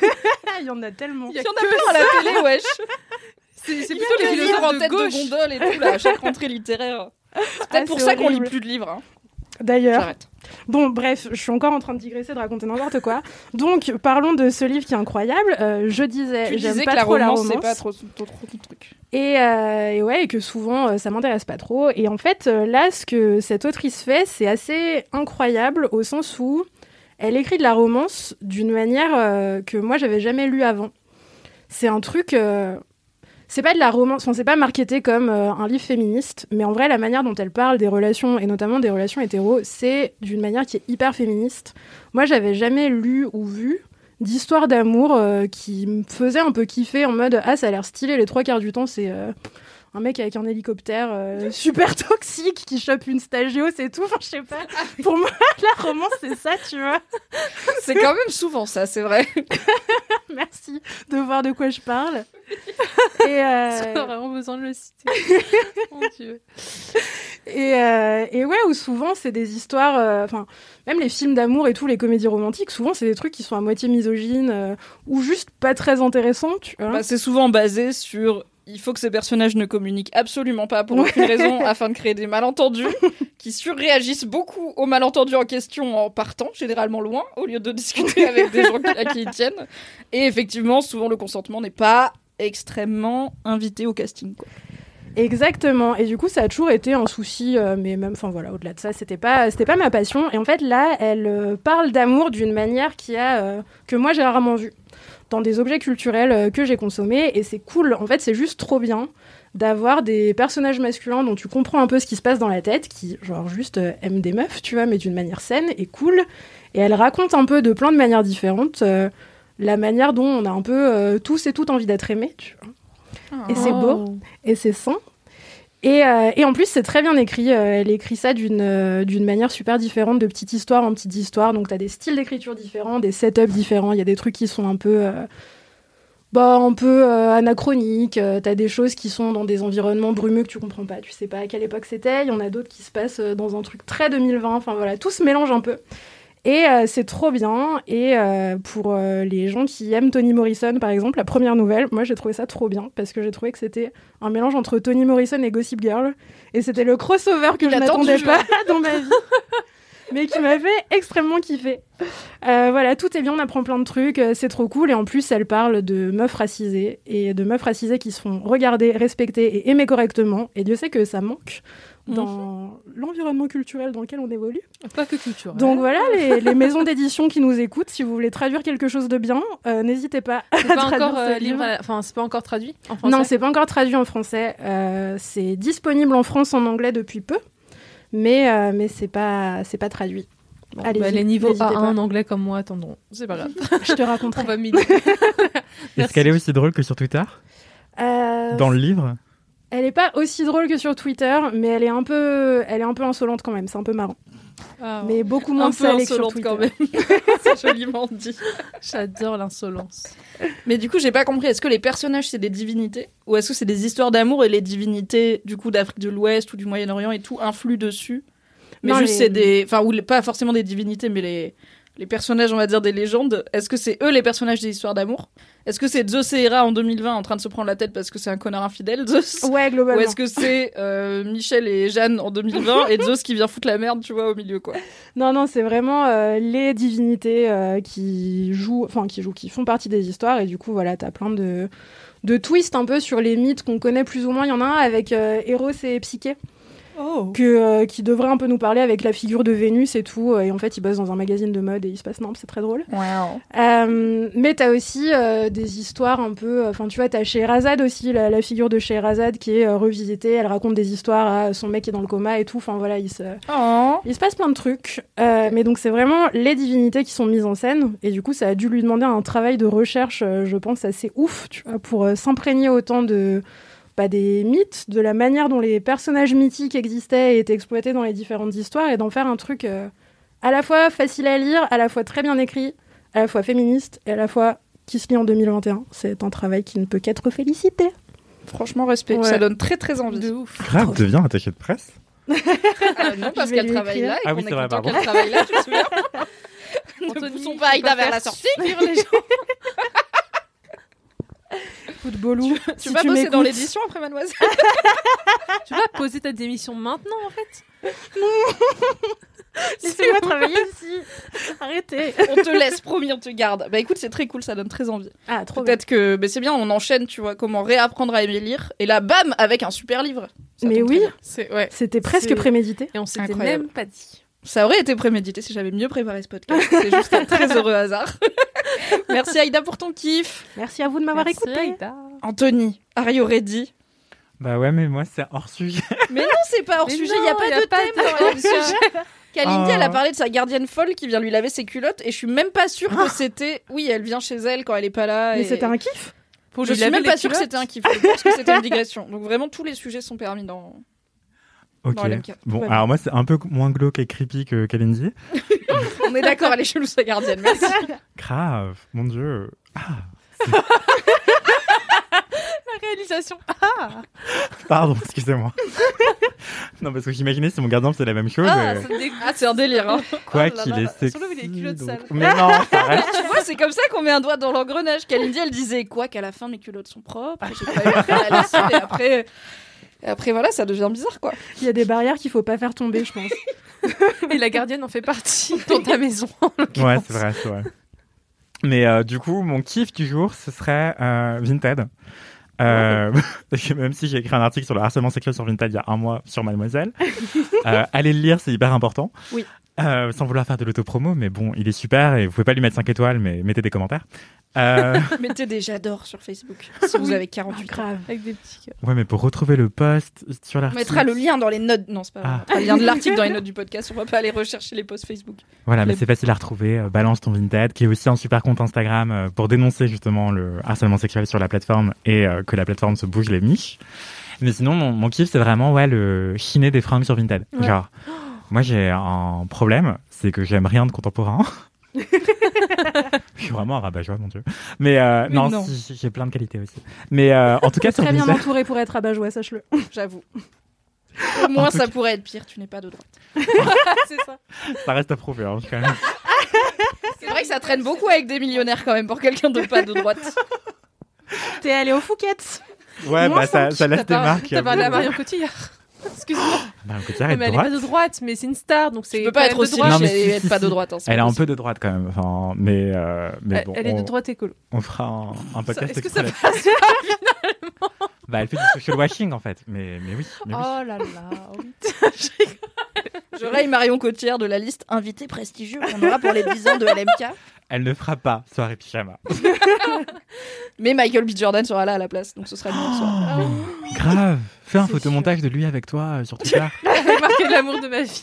Et dis-nous où on La peut trouver ce tweet. Exactement la même chose que ce qui a déjà été fait il y a 10 ans. Bah, Ça le marcher pour un hommage, c'est pas du Je plagiat. vais juste photoshopper ma tête sur celle de Bolou et je vais laisser son corps. en mode allez, c'est plus facile. On a des graphistes devant de l'heure. Ça. Yes. Mais j'allais le faire dès la sortie de ce podcast, genre dire euh, avec une photo, un photomontage de Jack Gilligan et moi, tu vois, genre dire oui, c'est l'amour de ma vie, euh, retrouvez-le s'il vous plaît. Mais faisons tous ça ce soir. Moi, je propose C'est que ça Moi, je prends Hardy activité. immédiatement. Ah, je te le laisse, il a Ah, fait des photos cheloues euh, sur euh, MySpace et tout, non? Bah oui, mais excuse-moi, il a un boule de ouf sur ses photos chelous. Faut aimer les belles choses C'est dans la vrai, vie. c'est vrai, c'est vrai. Oui, c'était un peu un douchebag où il prenait des photos de son cul dans le miroir avec une casquette. Mais je veux dire, il est content de le faire, tu vois. C'est c'est juste. C'était les années 2000. Voilà. Ah C'est non. presque vintage maintenant. Ouais, c'est trop vieux pour moi là, les gars. Pas... Ah oui, MySpace. T'avais Ah deux oui. ans Ah oui. Même pas. Ok, bah je me sens vieux. Attends, Vous aviez quel âge en 2000 Je ne On répondrai pas à cette question. questions. euh, J'avais 9 ans. Quelle violence. J'avais Ah, pas mais- encore MySpace. En vrai, Quelle j'ai pas trouvé indignité. désormais. C'est quoi- Mais du coup, c'est quoi. MySpace Parce que C'est je- l'ancêtre de- des réseaux sociaux et des skyblogs et tout. C'était un espace personnel où tu pouvais créer ton espace personnel sur Internet, accessible à plein de gens et tu pouvais le personnaliser. C'était quoi? Pas MSN C'est pas ça? Non. C'était avant MSN. C'était plus non, en comme. c'était en parallèle. même temps. Moi, j'avais MySpace au lycée. J'ai pas 100 ans non plus. euh. Mais- mais- Au Et lycée moi, quand j'avais MSN, personne n'était sur MySpace. hein. Non, mais parce attends, que on était sur Skyblog. Oui, mais MySpace, c'est venu Skyblog, après les Skyblog. Moi, j'ai eu Ah un bah Skyblog au juste collège. MySpace. Non, mais ça, a après, juste duré très longtemps et il y a eu plusieurs vagues, vagues de hype, quoi. Bah, moi, j'étais emo au lycée. Ah, Moi, j'étais émo au collège J'étais sur. MySpace. Ah, j'aurais jamais, cramé, je te jure. C'est comme le signe avaient- astro. que j'étais émo. Moi, ça m'étonne pas. Avoir autant d'opinions et être émo, ça m'étonne pas, tu vois. Tout dans ma personnalité est émo. Paola, comment tu peux ne pas le voir? Ah, je te jure, j'aurais jamais cramé ça. J'avais les cheveux bleus et tout, c'était incroyable. Oh, trop stylé, on veut les photos. Pour les coller Avec photos de Michael B. Michael B. Jordan. Une photo des cheveux bleus d'Aïda sera en note de ce podcast. Ouais, c'était horrible. J'en ai fait tout en mythe, genre ouais, j'avais les cheveux bleus et tout. En vrai, j'avais pas du tout le droit de me tendre les cheveux. Du coup, j'avais des bombes. moi aussi. Ma mère, elle voulait trop pas que je me teigne les vaches. En plus, j'étais brune, du coup, même toutes les colorations bleues et tout, ça marchait pas du tout sur moi. Enfin, je suis encore brune d'ailleurs, mais euh, Ça faisait des reflets? Ah, c'était affreux. Après, là je ferai un épisode C'est spécial euh, nos, nos hontes, nos hontes et nos kiffs de l'adolescence. Ce sera un bon épisode. Ah trop ouais. Allez, go le faire euh, sponsorisé par euh, MSN. Ou genre, Back euh, from the dead. je reproduis mon look euh, du lycée, tu vois. Oh là là, personne n'a envie de voir ça. Mais si. Ah, Non, ris ouais, personne. ouais. C'est facile. Revenons à Vinted. Digression trop. Excusez-moi. Anthony, du coup, Vinted. Du coup, alors Vinted, pour les personnes qui ne connaîtraient pas, c'est une plateforme de revente de vêtements de seconde main, du coup, et euh, il y a des gens qui vendent tout et n'importe quoi, des marques de fast fashion, mais aussi des marques de luxe.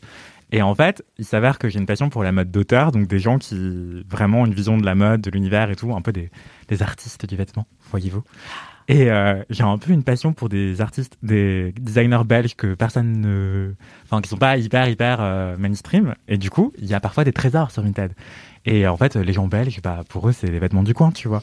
Donc ils vendent des trucs qui valent 2000 balles pour 50 euros. Le Ma bon plan. passion- Attention, tu vas donner ton bon plan à tout le monde. Ah, j'avoue. On va pas dire le nom des designers. Tu nous le diras en off J'ai trop envie de savoir. S'il te plaît. Non, mais en vrai, ça vaut rien. Enfin. Non, si, ça vaut beaucoup de choses, mais sentimentalement, tu vois, Oui. symboliquement, d'un point de vue artistique. Oui, on n'est pas sur du luxe non plus, quoi. C'est ça?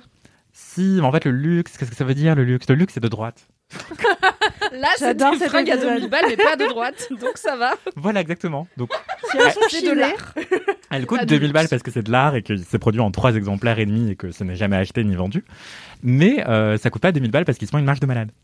Et euh, du coup, sur Vinted, ouais, je trouve des pépites de malade. Et à tel point que maintenant, j'ai paramétré des alertes de malades qui font que je suis au courant en premier dès qu'il y a un truc qui apparaît dans ma taille, de tel designer, euh, de, dans telle pointure ou que sais-je. Et c'est même ma page d'accueil de navigateur. Donc quand j'ouvre Oh, Internet, wow. c'est genre euh, les derniers résultats de Heider Ackerman en taille 38, 30, 40. euh. 36, quoi. Waouh. Bon, maintenant t'as donné le nom du designer. Désolé, tout le monde Ouais, va se faire la faut même que les gens sachent les plaies et tout. donc C'est vrai, c'est vrai. vrai. Bosser C'est un peu comme les. Vinas, tu vois. Ah mais Vinted, moi il y a un truc qui me... Parce que toi t'es, t'es, t'es- t'es rédict- euh, réducteur, je veux dire, bien sûr. Rédacteur de mode. c'est la même chose, réducteur et rédacteur. Réducteur et mode. rédacteur. Je synthétise la pensée de, de Crottard, tu vois. je suis réducteur de rédacteur de mode. Et euh, du coup, tu connais les noms et tout. Et Vintage, c'est une mine d'or, mais moi, j'y connais rien. Genre, je suis pas capable de dire un seul nom de marque, tu vois. Et du coup, je passe à côté de Pépite. J'ai une pote, c'est pareil, elle est trop forte en mode. Elle trouve des trucs de ouf, genre des manteaux roses avec de la fourrure noire, et je trouve ça formidable. Et moi, je ne trouve pas ça. Je, tombe vraiment sur les vieux t-shirts euh, euh, Lulu Castagnette, tu vois. ah, le flashback Et ça me vénère parce que j'adore, euh, j'adore m'habiller bien, mais euh, je sais pas comment trouver les beaux habits.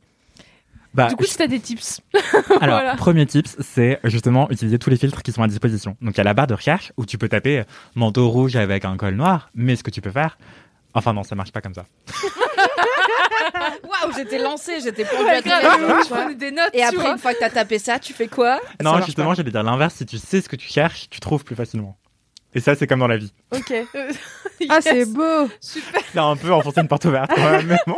Mais est-ce des que toi, leçons ça t'arrive de flâner sur Vinted en Sans but, vais- ouais. tu perds ton temps. Enfin, Ok, on Bah est ouais. d'accord. Dommage, Il faut vois. savoir. mais Donc en fait, il faut chercher genre plein d'articles sur plein de designers à découvrir et tout pour pas avoir des gens qui coûtent trop cher. Et après, ces designers-là, si t'aimes bien ce qu'ils font, tu tapes leur nom dans Vinted et après peut-être tu auras ta taille, c'est ça? Plutôt que de taper le nom du designer, en fait, tu peux sélectionner par marque. Et du coup, si tu sais que tu veux euh, un- une veste euh, Courrèges en vinyle euh, des années 90, qui- ça revient grave à la mode, donc allez-y. Euh, Je savais pas que je voulais ça, mais depuis que tu l'as dit, je le veux. Ouais. non, c'est trop mignon, un, un peu rétro et tout, euh, cropped avec le col officiel, c'est trop trop beau. Et le vinyle, ça vieillit pas si bien que ça, mais il y a des pépites sur Vinted. Parce que c'est c'est- les, les, les meufs qui achetaient ça dans les années 60, bah, elles ont plus, elles ont plutôt 60 ans aujourd'hui. Donc euh, voilà, elles le mettent plus. Mais bref, je m'égare. Ce que j'allais dire, c'est oui, utiliser les filtres à donf plutôt que de taper exactement ce que tu cherches dans la barre de recherche. Du coup, lieu d'écrire manteau rouge avec un col rose, tu fais, tu sélectionnes dans la catégorie manteau, manteau, tu coches manteau.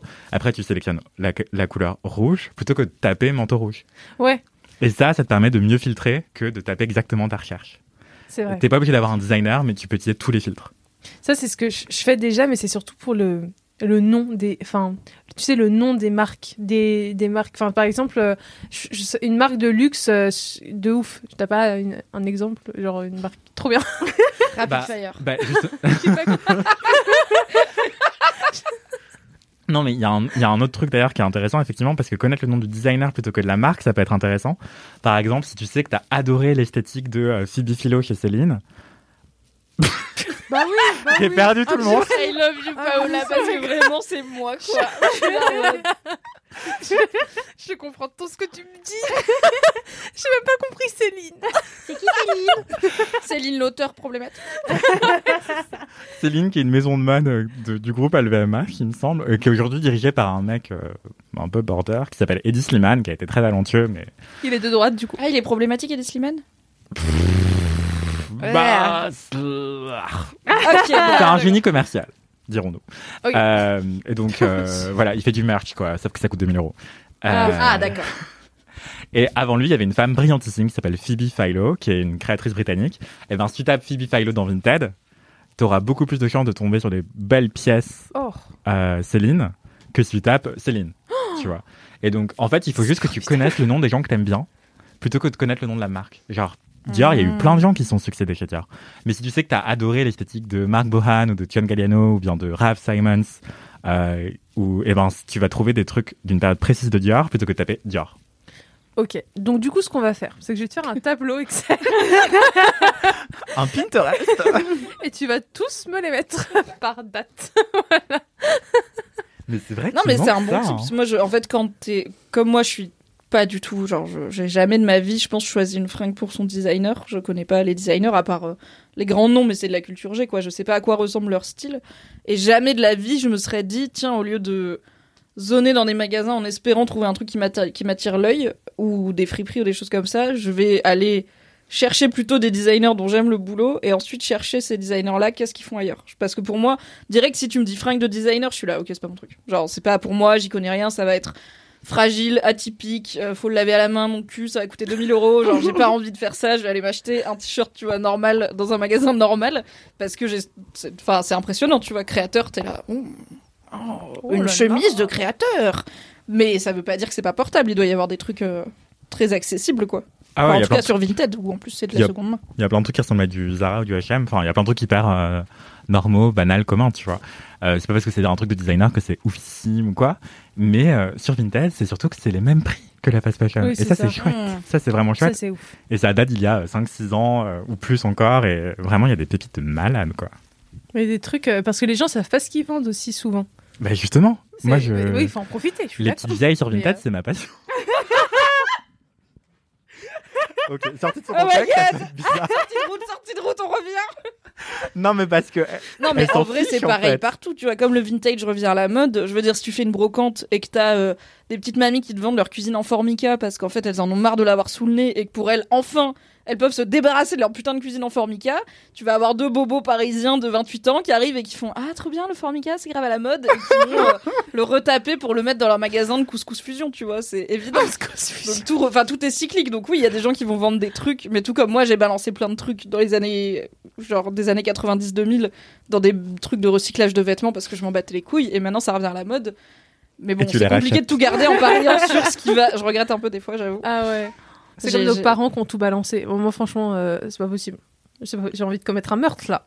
Mais vous vous rappelez Ils ont les... tout balancé. les joggings à bouton pression le long de la jambe euh, Ça revient, ça trop bien. Ça revient et Oh mon non. père en avait euh, des filas et tout et là je les ai ressortis et c'est trop stylé genre ça a défilé chez Chanel il y a un an tu Bah, vois. Les bons jogging de daron avec les boutons Mais précieux. c'est trop stylé Moi j'adore. Je valide. Mais oui, non, mais je comprends. Mais c'est, enfin, ça. Je pense pas que c'est de l'arnaque de rip-off les petites vieilles sur Vinted. On les débarrasse, on les aide. Voilà. De ouf. C'est depuis Du coup- Est-ce que tu allais dire de toute façon elle meurt bientôt Bah oui, du coup on les aide façon, elle à entend faire le tri. paradis. tu vois. Autant que ça reste pas dans leur grenier. Ce serait dommage. Puis bon, leurs gosses, ils ont peut-être autre chose à faire que de trier tout ça, tu vois. Ça Enfin, se trouve, ils s'habillent mal, leur gosse. donc on En fait, c'est pas ça, c'est aider Ouais. les héritiers. Finalement, Exactement, c'est une bonne action. En fait, c'est de gauche. de- de- Ah oui, Je suis le Robin des Bois de Vinted. Acheter des vêtements de créateurs à des petites vieilles sur Vinted. De droite ou pas de droite Non, c'est pas gauche. de droite. Redistribution des richesses. De ouf. Écologie. Plus, Économie éco-responsable, on achète des fringues de seconde main, on travaille beaucoup sur Vinted à aller chercher et tout, tu vois, c'est pas un truc qui apparaît comme ça sans faire d'effort. Bah maintenant que j'ai paramétré les recherches, si. Oui, mais c'est- euh, c'est sa page d'accueil quand même. Ouais, mais tu vois, ça c'est un effort que moi je ferais jamais avec mes notifs Bah, ça, Instagram, je gère jamais des Mazette, je sais pas comment tu fais. Mazette Oh, Je dis aussi Mazette Mais oui, Je me retiens Mais ne vous retenez pas, Paola. Dites Mazette à tout va, enfant. Ah, J'adore dire ça. c'était très théâtral ça. Merci. Molière euh, frétille dans sa tombe. Je lui fais souvent cet effet. À défaut d'aller au César, on ira au Molière. C'est moins. Je sais pas s'il y a du coup Charlize Theron et tout, tu vois. Il y a sûrement plein de comédiens et comédiennes talentueuses que je connais pas. Parce Il y a que Blanche Gardin, genre. Il y a Thomas bien Blanche Joly. Gardin. Oh, Personne connaît Thomas Thomas Jo- Joly, Mais si, je l'aime bien. Ah oui.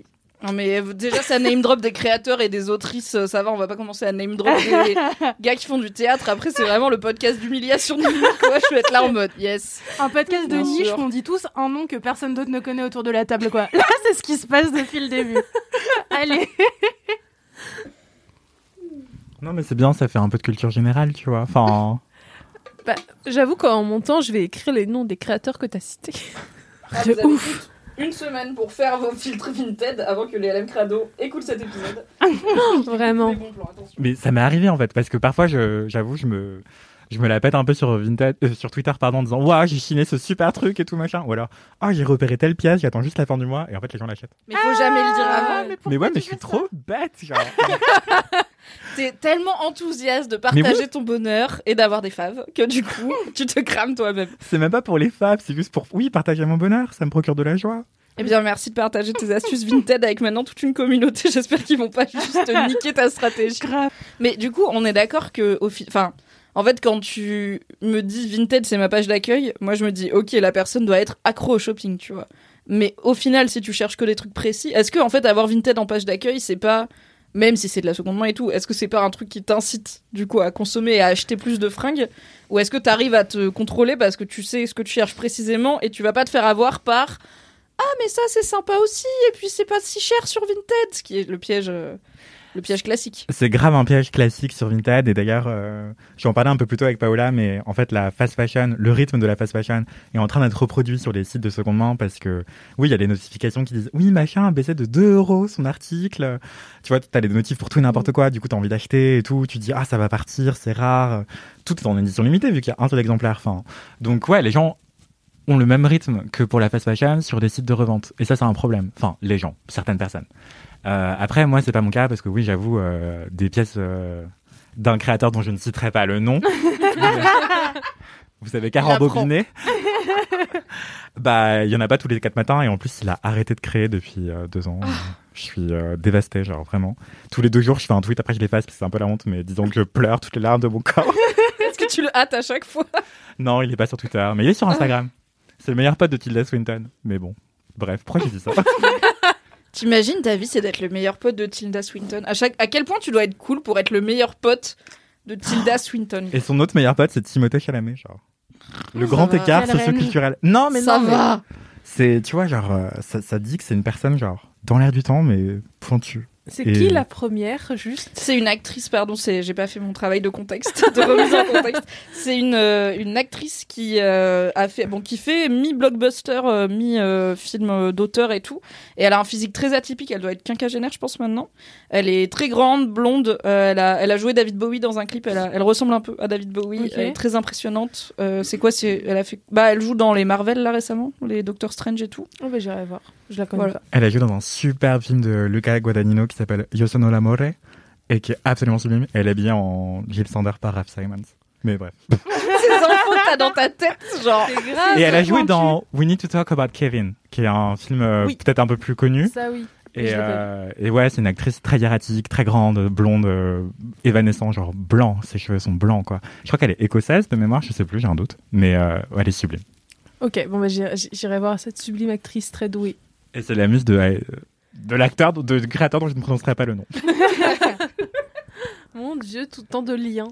Oui, pour répondre à ta question, Vinted, non, Oui. je j'achète pas des vêtements tous les quatre matins. Ok, Et, euh, donc on je- peut avoir Vinted en page d'accueil sans se retrouver dans une spirale infernale de oulala, Voilà. oulala, les, les livreurs n'arrêtent pas de sonner, oulala, j'ai honte. Voilà, parce que du coup, je vois les nouvelles choses qui correspondent à ma recherche, mais il y en a une tous les deux mois, quoi. ok. Mais du coup, je saute dessus. N'hésitez pas cet été à faire les placards des gens chez vous pour voir s'il n'y a pas de très belles pièces de designer belge à vendre à Anthony sur Vinted. Peut-être que ça vous payera votre année d'études l'année prochaine, si vous en trouvez assez, vu qu'apparemment il n'y a pas un flux constant de nouveautés. Non, malheureusement. Peut-être qu'il y a un trésor quelque part qui t'attend. Fouillez les placards de vos grand-mères. Voilà. Et prenez tout ce qui a l'air un peu, un peu à la mode en 2021. Mais faites gaffe par rapport aux impôts. Ah oui, parce que Ah. maintenant, apparemment, ce que tu as vendu sur Vinted se retrouve sur tes impôts. Ce qui me ravit car j'ai toujours eu la flemme de faire Vinted, vraiment. À chaque fois, je me dis, bah c'est vrai qu'au lieu de donner mes fringues, je pourrais genre euh, les vendre sur Vinted parce qu'elles sont rarement abîmées et tout. Puis après, je me projette dans, attends, donc je vais devoir négocier des t-shirts à 2 euros parce que des gens vont vouloir négocier, déjà ça va me saouler.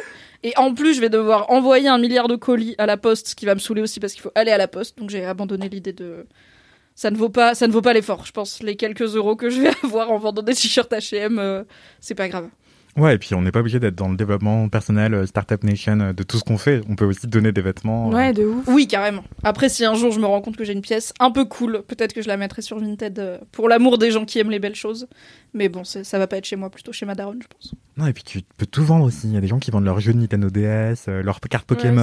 Ah bon? Ouais. tu peux vendre aussi. ah j'ai raté que Vinted genre. était devenu le bon coin d'accord Ouais, Et bah, si, c'est un peu ça. hein. ouais, grave. Très Ouais, bien. Vraiment, tout, c'est terrifiant sur ce, ce truc de Vinted. j'ai bien fait de me désinscrire je sentais la pente glissante je me suis inscrite le confinement 1 j'ai fait non on va pas commencer à faire ça on a que ça à foutre c'est pas bien. Confinement 1, personne pouvait être livré, donc euh, bon. si on pouvait commander non? Non, il y avait la passe, non? Ah ouais confinement Ouais, ouais, il me semble que Parce t'avais le droit. que c'était les délais étaient on en est au même- stade où on est là. Attends, confinement. un, comment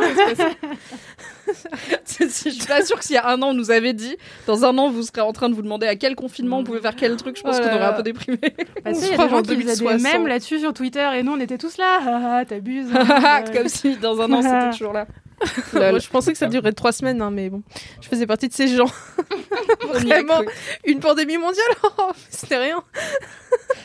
Du coup, merci Anthony pour ce C'est quoi ton kiff sur. Alors moi mon kiff, euh, j'ai un problème parce que je viens de changer de kiff là immédiatement. Donc euh, j'ai fait ça.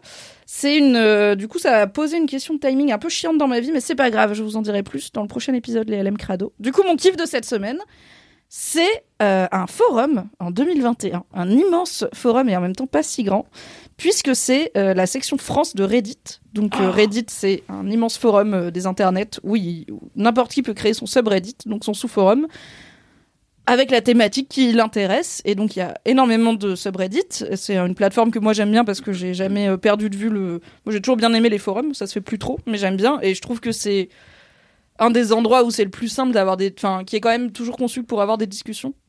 Là où les réseaux sociaux, en fait, c'est pas forcément beaucoup conçu pour ça, en tout cas pas pour échanger avec des inconnus. Mm. C'est beaucoup pour parler aux gens que tu connais, ou alors c'est des trucs visuels comme Instagram, ou très courts comme Twitter. Les forums, c'est un peu l'endroit d'internet où le but c'est d'écrire des trucs plus ou moins longs et pas forcément. C'est le contenu qui est mis en avant et pas forcément les personnes quoi. T'as pas un profil que tu peux genre customiser, t'as pas, c'est pas vraiment du personal branding. C'est plus euh, les faits et les opinions et le verbiage. Donc j'aime beaucoup Reddit. Et je me suis rendu compte que j'avais jamais parlé de Reddit France sur LMK, alors j'avais parlé de deux ou trois autres subreddits. Et que, alors j'en parle pour deux raisons. La première, c'est parce que sincèrement, c'est un kiff, c'est un des endroits d'internet où je passe le plus de temps. Et aussi parce que j'ai le petit espoir que plus de LM Crado, c'est-à-dire de gens qui peut-être ne sont pas des développeurs blancs de 35 ans, aillent s'inscrire sur Reddit France et participent aux conversations parce que la démographie est quand même, comme Reddit, ça reste un peu niche et ça l'était encore plus il y a quelques années. Euh, ça reste quand même, voilà, c'est des gens qui connaissent Internet, qui s'intéressent à l'informatique et tout, qui étaient à la base, même si la démographie est en train de changer. Et en fait, moi, je vais sur Reddit France tout le temps. Je poste jamais parce que je poste jamais sur Internet. En vrai, je suis très euh, sous-marin, mais je suis peu active. Mais j'adore lire les gens et j'adore lire les opinions des gens. Genre, dès que je finis un film, je vais aller voir sur Reddit qu'est-ce que les gens en ont dit et tout. Ça me fait, ça me fait plaisir. Ça enrichit la réflexion que j'ai.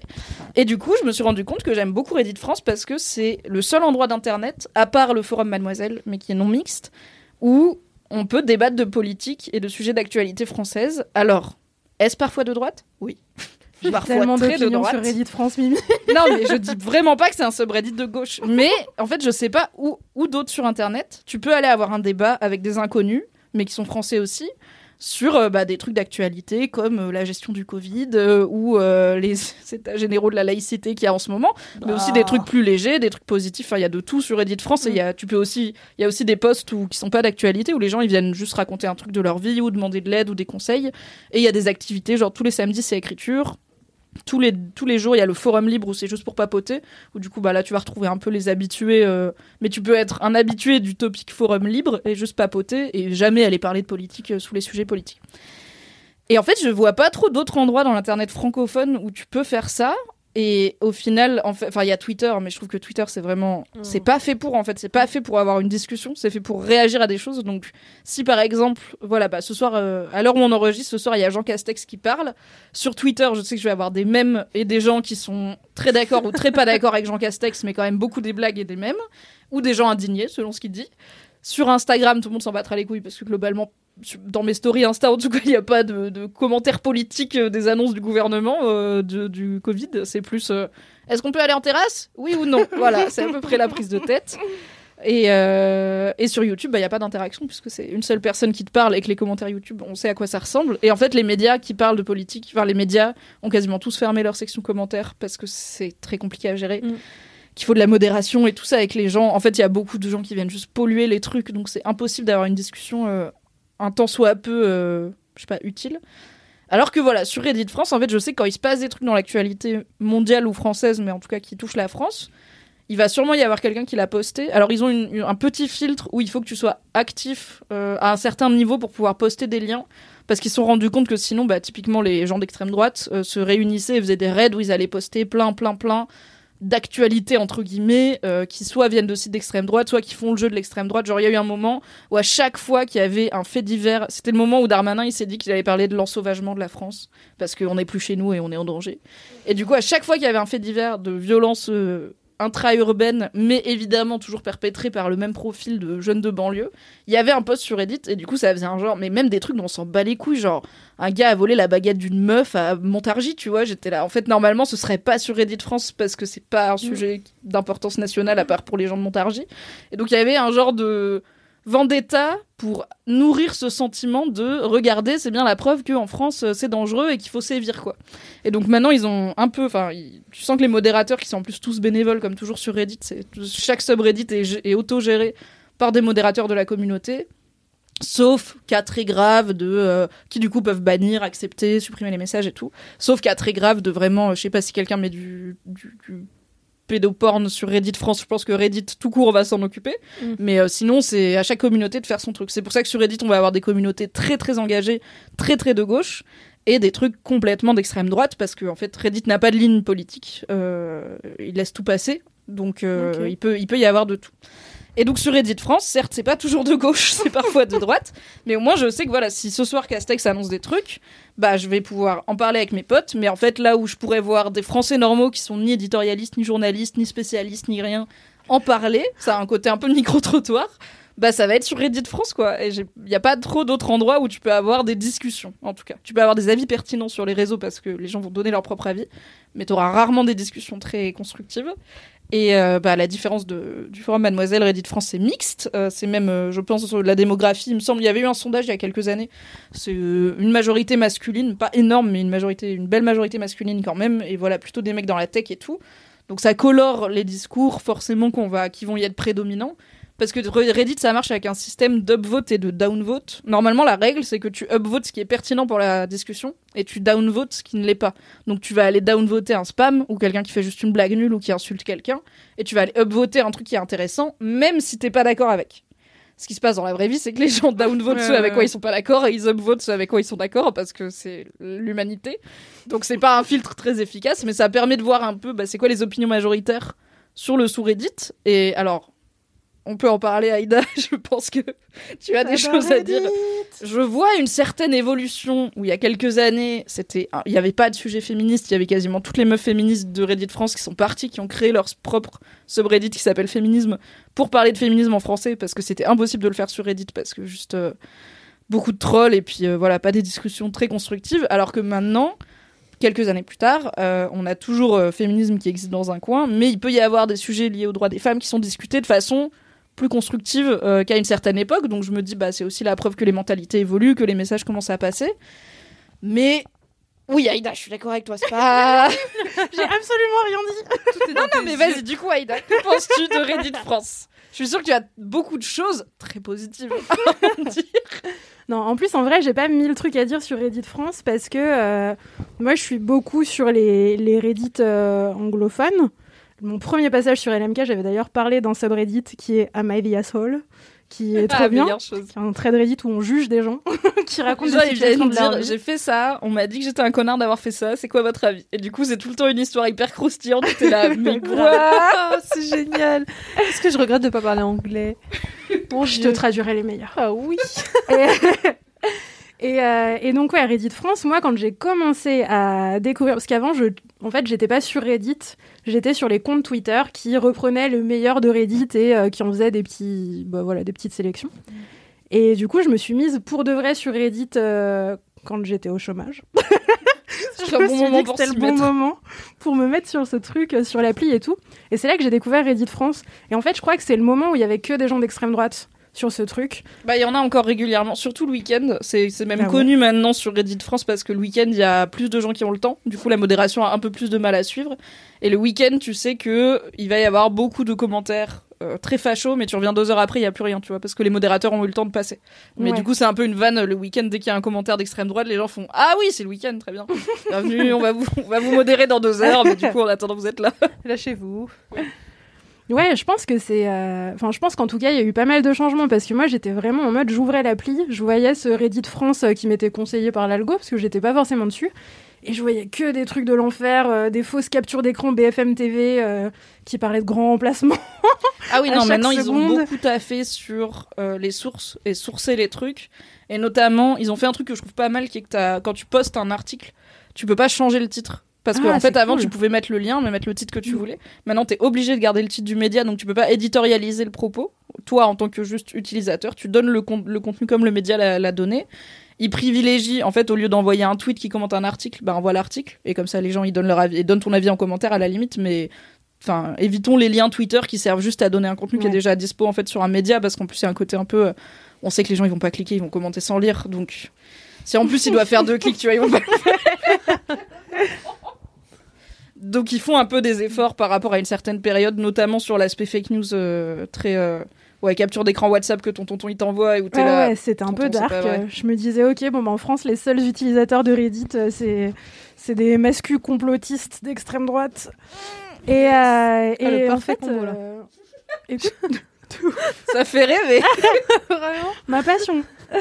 Non, mais euh, du coup, c'est cool si tu, si tu dis que ça a un peu changé. Et en vrai, t'as raison aussi sur ce truc d'évolution des discours. Où c'est vrai que moi, j'aime bien, comme toi, aller checker un peu euh, ce qui se passe dans la tête des gens et, euh, et ce que les gens qui ne sont pas d'accord avec moi pensent. Un petit peu pas d'accord avec moi, pas trop non plus, parce que sinon ça me saoule. parce que du coup, ils ont Je suis tort. en colère. Du coup, je perds mon Je temps goume. parce que de toute façon, ils ont tort. Donc quand ils sont juste un peu pas d'accord, je regarde. Et J'adore cette vision du débat politique. Vraiment. écoute, il s'avère que de plus en plus de gens sont un peu pas d'accord avec moi et pas énormément comme avant, notamment sur Reddit. Ça Et euh, il y a plein d'éléments de langage. Alors après, c'est assez limite. Tu vas reprendre des éléments de langage euh, parce que c'est ce qu'il faut dire. Et sans forcément avoir les actions derrière euh, qui, qui matchent le discours, euh, c'est assez récurrent aussi, tu vois. Mais, Ah, tu veux dire qu'ils utilisent les éléments du langage féministe, mais ça veut pas dire qu'ils ont changé leur pratique Ouais. en profondeur. Oui, oui, je vois ce que tu veux dire. C'est sûr que, enfin, je veux vraiment pas donner la mauvaise idée aux LM Crado qui vont peut-être après passer un moment chelou sur Internet. je suis pas en train de dire que Reddit France est un, fo- un forum spécialement de gauche ou spécialement progressiste, mais je pense qu'il est un bon reflet d'une Mm. certaine tranche de la population française. hein, clairement, c'est pas tout le monde. Et que bah c'est pas une frange à laquelle moi dans mes petites bulles euh, féministes euh, progressistes je suis très je suis si souvent confrontée donc c'est pas plus mal mais faut pas y aller en, en espérant n'avoir aucune aucun pic de tension quoi. les pics de tension vont arriver Faut pas y aller pour s'apaiser, quoi. non non mais globalement faut pas aller lire des gens parler de politique sur internet pour s'apaiser hein. Oui, c'est Faut, faut pas y aller sur le week-end en plus, surtout. Ouais, oui, en plus faut pas enfin si parce que du coup il y a aussi beaucoup d'autres contenus il y a plus de contenus mais parmi ce contenu il y a un peu plus de contenu d'extrême droite c'est internet Mais si la discussion est possible, en vrai, je trouve ça intéressant parce que tu viens de le dire, euh, on est, on a l'habitude que les gens soient d'accord avec nous dans les. Enfin, moi perso, je je m'entoure pas de mascus, euh, pas du tout Complotiste. progressistes, complotistes. Enfin, c'est pas mes, mes meilleurs amis, quoi. Disons que. Disons pas que c'est voilà, c'est. c'est pas- juste des potes C'est ça, pote éloigné, vraiment. C'est-. Et du coup, ça peut être intéressant d'être en contact avec ces gens-là euh, et d'essayer de discuter s'ils sont un peu pas d'accord. Bah, après, le truc, c'est que moi, ma position, elle est, elle est confortable puisque je suis juste en sous-marin. Donc, en fait, je suis jamais impliquée et c'est pour Mm. ça que ça m'énerve pas. Je veux dire, il y a des gens qui disent des, des énormités pour moi, mais je suis là, bah, ok, juste, il est pas. Enfin, bon, ok, il y a des gens qui pensent ça, mais c'est pas moi qui vais devoir me taper tout le boulot de lui répondre, d'argumenter, d'espérer que c'est pas un con qui vient juste troller et qu'en fait, il est prêt à écouter un autre point de vue sur le monde et, à le respecter sans dire qu'il va changer d'avis, mais en tout cas, enfin, tu vois, c'est un peu une baleine, euh, quelqu'un sur internet qui dit. Oh, j'avais jamais vu les choses comme toi, je vais y réfléchir. Tu vois, généralement, ça, ça ne se passe pas comme ça, surtout quand on parle de politique ou d'actualité française. Mais du coup, c'est pas moi qui fais ce taf-là, c'est quelqu'un d'autre. Ou alors, ou des fois non, tu vois, des fois il y a personne qui les remet en question. Et il y a pas un moment où je me dis, bon, bah du coup, il faut que j'y aille, c'est ma mission, tu vois. Moi, je suis juste Tu vraiment relax, je suis en mode, oh, ok. Il y a encore des gens qui pensent ça. Bon. Mais juste regarder, ça t'énerve pas? Ouais, c'est ça en fait. Moi, Ouais, quand je lis les commentaires comme sur ça, Facebook, Enfin, des fois, oui, tu vois, oui, si, des fois, enfin, ça dépend de ce qu'ils disent, tu vois, mais clairement, il y a des opinions et des avis qui me hérissent et qui m'énervent. Mais déjà, je pense mo- enfin, ils m'énervent moins sur Reddit, où il y a un peu plus de répondants constructifs que sur Twitter, où en fait, je me dis, sur Twitter, si je vois un tweet qui m'indigne, je sais très bien que je vais le revoir passer 18 fois dans la même journée parce que tout le monde l'aura retweeté pour dire que c'est vraiment indignant, donc déjà, ça me saoule. Là, les personnes qui répondent sur Reddit, soit elles le font avec humour, euh, alors ça marche ou pas, mais elles essayent soit elles, elles prennent le temps d'argumenter, bah, un peu comme les mademoiselles, tu vois, sur le forum mademoiselle, elles vont te faire des putains de pavés. Genre, quelqu'un vient poser un commentaire troll d'une phrase, elles sont là. Je fais quand même expliquer pourquoi c'est pas sont vrai. Et vraiment reprendre hein. les choses du début. On va tout là, déconstruire. tout déconstruire encore pour cette nouvelle arrivée sur le forum. Et là, du coup, il y a un peu ça sur Reddit où, bah, comme en plus, il y a quand même une curation qui est faite par la communauté. Et pour le coup, la communauté aime bien les gens qui font l'effort de bien s'exprimer et Mm. tout. Tu vois, ça va plus être upvoter quelqu'un de gauche mais qui défend son sujet que quelqu'un de droite qui vient juste dire euh, lol les islamo-gauchistes, tu vois. Même, même les gens d'accord avec lui, ils vont dire bah c'est pas intéressant de dire ça sur Mm, Reddit, ouais. on n'est pas là pour ça. On est là pour ce... C'est un peu débat PMU, j'avoue. Mais, Mais en même temps, on peut plus aller au PMU, donc... ouais, voilà. Ouf. Depuis les confinements, euh, c'est vraiment le, le meilleur euh, palliatif, quoi. Mais j'ai une question, enfin, ça m'interroge sur un point. Je me dis, est-ce que les gens d'extrême gauche trollent autant que les gens d'extrême droite, d'une part, et d'autre part Non mais on va faire un nouvel on va faire un podcast dédié là, c'est quoi ça? C'est une excellente question. Est-ce que les gens Troller, c'est de d'extrême droite euh, bah, mais oui, en fait, c'est ce que j'allais dire. Enfin, c'était ma conclusion. C'est en fait les gens d'extrême droite, ils sont clairement, euh, ils- déjà, on dirait qu'ils ont beaucoup de temps. Euh, voilà, pas beaucoup d'amis peut-être, et tant mieux. Mais mais du coup, en fait. euh, est-ce que les gens d'extrême gauche vont s'amuser à faire des threads euh, et dire euh, regardez des fake news sur euh, une utopie zadiste euh. Genre, il y a que la droite qui fait ça, on est d'accord? Alors la, la gauche n'est quand même pas exempte de choisir et parfois bien twister les infos qui vont dans son sens et celles Mm. qui vont pas, tu vois. Donc il n'y a pas toujours une honnêteté intellectuelle euh, irréprochable, je dirais, à gauche. Après, je pense que dans le mécanique du troll et du troll organisé, du vraiment du raid, de, où on va, où plusieurs personnes vont s'organiser pour aller attaquer des personnes parce qu'elles pensent pas comme elles. Je pense que dans cette démarche, il y a une forme de violence qui serait peut-être un peu plus légitimée à gauche, à droite que à gauche. Tu vois, genre, tu peux pas être de gauche et passer ta vie à dire le cyberharcèlement, c'est pas bien. Et après, ouais. parler aux mêmes personnes qui te suivent pour ça et leur dire, vas-y, on va à 100 euh, troller un streamer de droite, par exemple, tu vois. Parce que tout le monde va te dire, bah non, frère, même s'il est de droite, euh, ça se fait pas. Enfin, Mm. non, on va pas aller lui pourrir sa soirée, tu vois. Il y a un truc un peu d'empathie qui est peut-être plus présente. Après, j'ai déjà vu des gens, en fait, j'ai vu des gens de gauche cyberharcelés. Mais qu'est-ce qu'on appelle troll, qu'est-ce qu'on appelle cyberharcèlement, tu vois? Genre, je pense que c'est pas toujours une démarche politique engagée, alors que quand les mecs seraient, quand tu vois quatre trucs à la suite popper sur Reddit France sur l'ensauvagement de quatre comptes différents, soit c'est quatre personnes qui sont organisées, soit c'est un mec Mm. qui s'est fait quatre comptes parce qu'il est très déterminé et que sur Reddit tu peux te faire un compte en deux clics et que du coup il évite aussi d'être banni. Je pense qu'il y a du troll de gauche, mais qu'il est différent du troll de droite. Mais j'ai envie de faire une enquête. À quoi ressemblent les trolls de gauche Il y a un truc aussi euh, qui est de l'ordre de hum, l'exagération que tu peux mettre dans ton troll, tu vois. Genre euh, les mecs d'extrême droite qui inventent des trucs. Ah, mais oui, mais toi, t'es une troll de gauche avec Nadine Morano. Je suis pas une troll de gauche, ok Je suis euh, une citoyenne qui s'exprime grâce aux Citoyenne qui fait entendre sa voix. qui sont mis à ses dispositions, ok. Et j'ai jamais insulté Nadine Morano, je lui ai jamais menti, donc je suis pas un troll ni une C'est vrai. cyberharceleuse. Tu lui as peut-être juste que je dit mens. ce que tu penses. Non, mais en gros, euh, dans la manière dont, on, dont les gens d'extrême droite créent des fake news, il y a un truc hyper. euh, qui résonne aussi avec la manière dont le monde médiatique en ce moment il fonctionne, tu vois. C'est-à-dire que si demain je veux créer une fake news de gauche, il y en a eu quelques-unes, tu vois, qui sont déjà arrivées. euh, Ouais, tu me diras si ça pourrait plus fonctionner peut-être euh, le truc de dire ok, je sais pas inventer un truc, mais en fait c'est toujours hyper glauque, tu vois, genre euh, je sais pas s'il y a Non, des gens mais de gauche écoute, qui j'ai un inventeraient des exemple. fake news en mode de violence policière. En fait, il y en a mille, il y a pas besoin de les inventer, tu vois. Non, mais ça pourrait être euh, plutôt des fake news sur, bah, du coup, des. Enfin, en fait, oui, il y en a mille et il n'y a pas la peine de les inventer, mais les, les mecs d'extrême droite qui inventent des fake news, ils inventent aussi des trucs qui existent sous d'autres formes, tu Ouais, vois, mais qu'ils adaptent au discours qu'ils veulent, euh, qu'ils veulent porter. Mais là, il y avait un exemple récent sur Reddit de, de fake news qui, en tout cas, n'est pas du tout d'extrême droite ni rien, et qui est plutôt partagé par des gens avec qui le sub d'habitude, donc le sous-Reddit, est d'accord, euh, puisque c'est le compte de La Tronchambier, qui est donc un vidéaste qui est dans le mouvement de la zététique. Donc en gros, leur truc, c'est la méthode scientifique avant tout. Et, euh, et ils t'apprennent à remettre en question les évidences et à beaucoup lutter contre les fake news. Donc c'est vraiment leur truc. Et notamment, là, depuis le début du Covid, ils sont en feu entre les antivax, m'étonnes. euh, les gens qui pensent savoir comment marche l'épidémie, enfin, vraiment tous les, le docteur Raoult et tout, ils ont fait beaucoup de boulot sur, ok, on va reprendre les bases et déconstruire beaucoup, de- beaucoup de fake news. Mais ce compte-là, à part donc de la tronche en biais, a partagé sur Twitter ou a retweeté, je sais plus, une photo de comme quoi apparemment Boiron, donc le laboratoire qui fait notamment de l'homéopathie, ils sont évidemment anti-homéopathie car ce n'est pas de la science chez les zététiciens, euh, vendrait des kits de euh, d'homéopathie contre les effets secondaires du vaccin. Et donc c'était une photo de kit d'homéopathie Boiron euh, contre les effets secondaires du vaccin qui avait l'air d'être un peu mis en avant dans une dans une pharmacie, donc euh, un petit panier avec plein de kits et tout.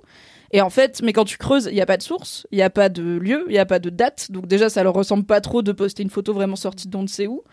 Euh, ça ressemble pas vraiment à un comptoir de pharmacie normal non plus. Les logos ont l'air un peu mal détourés. Et du coup, il y avait toute une discussion sur Reddit France qui a un... En fait, ils peuvent taguer des posts trompeurs point d'interrogation quand ils sont pas très sûrs. Quand quelqu'un poste un truc et quelqu'un vient dire attends parce que moi j'ai vu Ah, l'inverse, cool, du coup ça. ils mettent en attendant trompeur en mode enfin soyez voilà avancez avec prudence.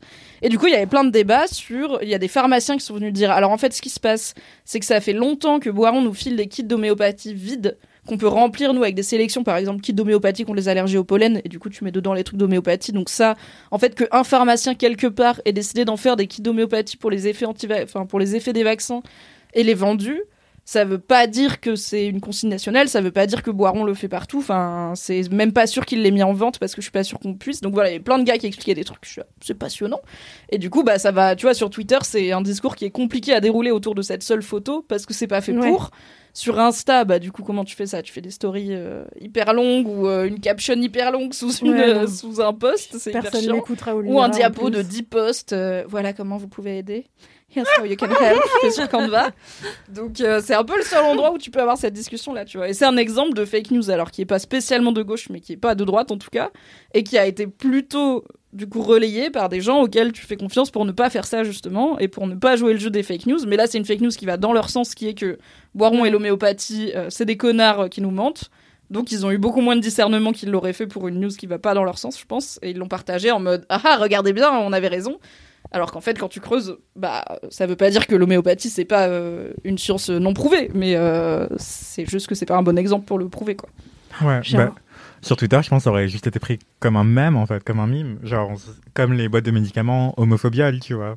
Ah non, je pense que ça aurait été pris pour un vrai truc. hein. Il y aurait eu Ah vraiment ouais beaucoup de retweets de boomers en mode euh, regardez ce qu'ils nous mettent dans les veines, l'homéopathie c'est très bien, et de l'autre côté des gens qui disent les gens sont vraiment cons de croire à l'homéopathie et Ouais, tout. je pense le sujet homéopathie sur Twitter. euh, ça Il est chaud, hein. Jamais quoi. C'est comme le sujet allaitement euh, dans les communautés de, de parents, tu vois, c'est c'est chaud, c'est ça n'arrête jamais d'être euh, mouvementé. Après, je dirais pas que Reddit France c'est un sous-Reddit. de- Je pense que Reddit France, mais pas mal à l'image pour le coup d'une partie de la société. C'est pas un subreddit de droite, c'est pas un forum où les gens sont majoritairement de droite. Je pense qu'ils sont de gauche, euh, à la limite de gauche libérale, tu vois, mais ils sont, ils sont pour des mesures de gauche, ils sont pour augmenter les impôts, ils sont pour euh, améliorer la redistribution des richesses, ils sont pour plus d'argent pour les services sociaux, pour l'hôpital, pour machin, tu vois. Donc, euh, c'est pas des fillonistes qui sont là, euh, je prends ma thune et je vais dans un paradis fiscal avec ma femme et mes deux enfants. Mais euh, sur toutes les questions de justice sociale et la fameuse américanisation des luttes sociales, là c'est plus compliqué. Donc en gros, c'est des gens de gauche, mais qui voient des changements dans la gauche et notamment bah, dans les franges féministes, antiracistes et tout de la gauche, avec lesquels ils sont pas hyper à l'aise pour l'instant. Et en même temps, il y a cinq ans, on leur disait harcèlement de rue, ils, ils faisaient Ouais. la toupie et maintenant ils comprennent ce que c'est, tu vois. Ouais. Donc il y a aussi ce truc de. Bah ouais, je trouve que c'est c'est une bonne façon, toute proportion gardée, de prendre un peu le pouls de ok une frange de la société qui est pas spécialement des gros euh, des gros réacs, des vieux ou des machins parce que je pense que pas grand monde a plus de 40 ans dessus, qui sont pas non plus des ados parce que pour le coup je pense que les ados qui sont sur TikTok ils sont pas sur Reddit France euh, où t'as que des darons qui parlent de Darmanin, mais euh, qui est quand même une frange de la population du coup qui qui peut aussi potentiellement être des alliés idéologiques. Du coup, c'est c'est intéressant de voir euh, ce qui se passe et ce qui se discute. Et puis moi, ça me fait me remettre en question aussi des trucs. Des fois, il y a des trucs, ça me paraît évident que, enfin, je suis là, ok, bon bah tout le monde a l'air d'avoir un avis là-dessus, parce que dans mes timelines, tout le monde a le même avis là-dessus. Et je vais sur Reddit et alors ils disent l'inverse, ou alors ils en parlent pas du tout. Et il y a un post avec deux commentaires qui disent on s'en fout. Et je suis là, ok, vraiment, peut-être que ce problème nucléaire dans les autres réseaux euh, d'une du, voilà, d'une ampleur euh, Hiroshima, en fait, euh, peut-être que pour la plupart des gens on s'en fout un peu, tu vois. Oui, mais c'est bien, ça permet de voir un peu aussi, bah, de, on le disait tout à l'heure, de sortir de ces bulles et puis de voir, d'accéder à des sujets auxquels nous on réfléchit pas de notre, de notre condition, de notre point de vue, de notre statut, quoi. Parce qu'il y en a. Oui, il y en a clairement, parce qu'il y a aussi, euh, bah, à l'inverse, des sujets qui vont beaucoup faire parler dessus, qui moi me préoccupent pas trop. Ouais, je ouais. sais que là, euh, comme il y a, y a quand même pas mal de gens sur Reddit France qui ont vécu ou qui vivent en campagne, par exemple.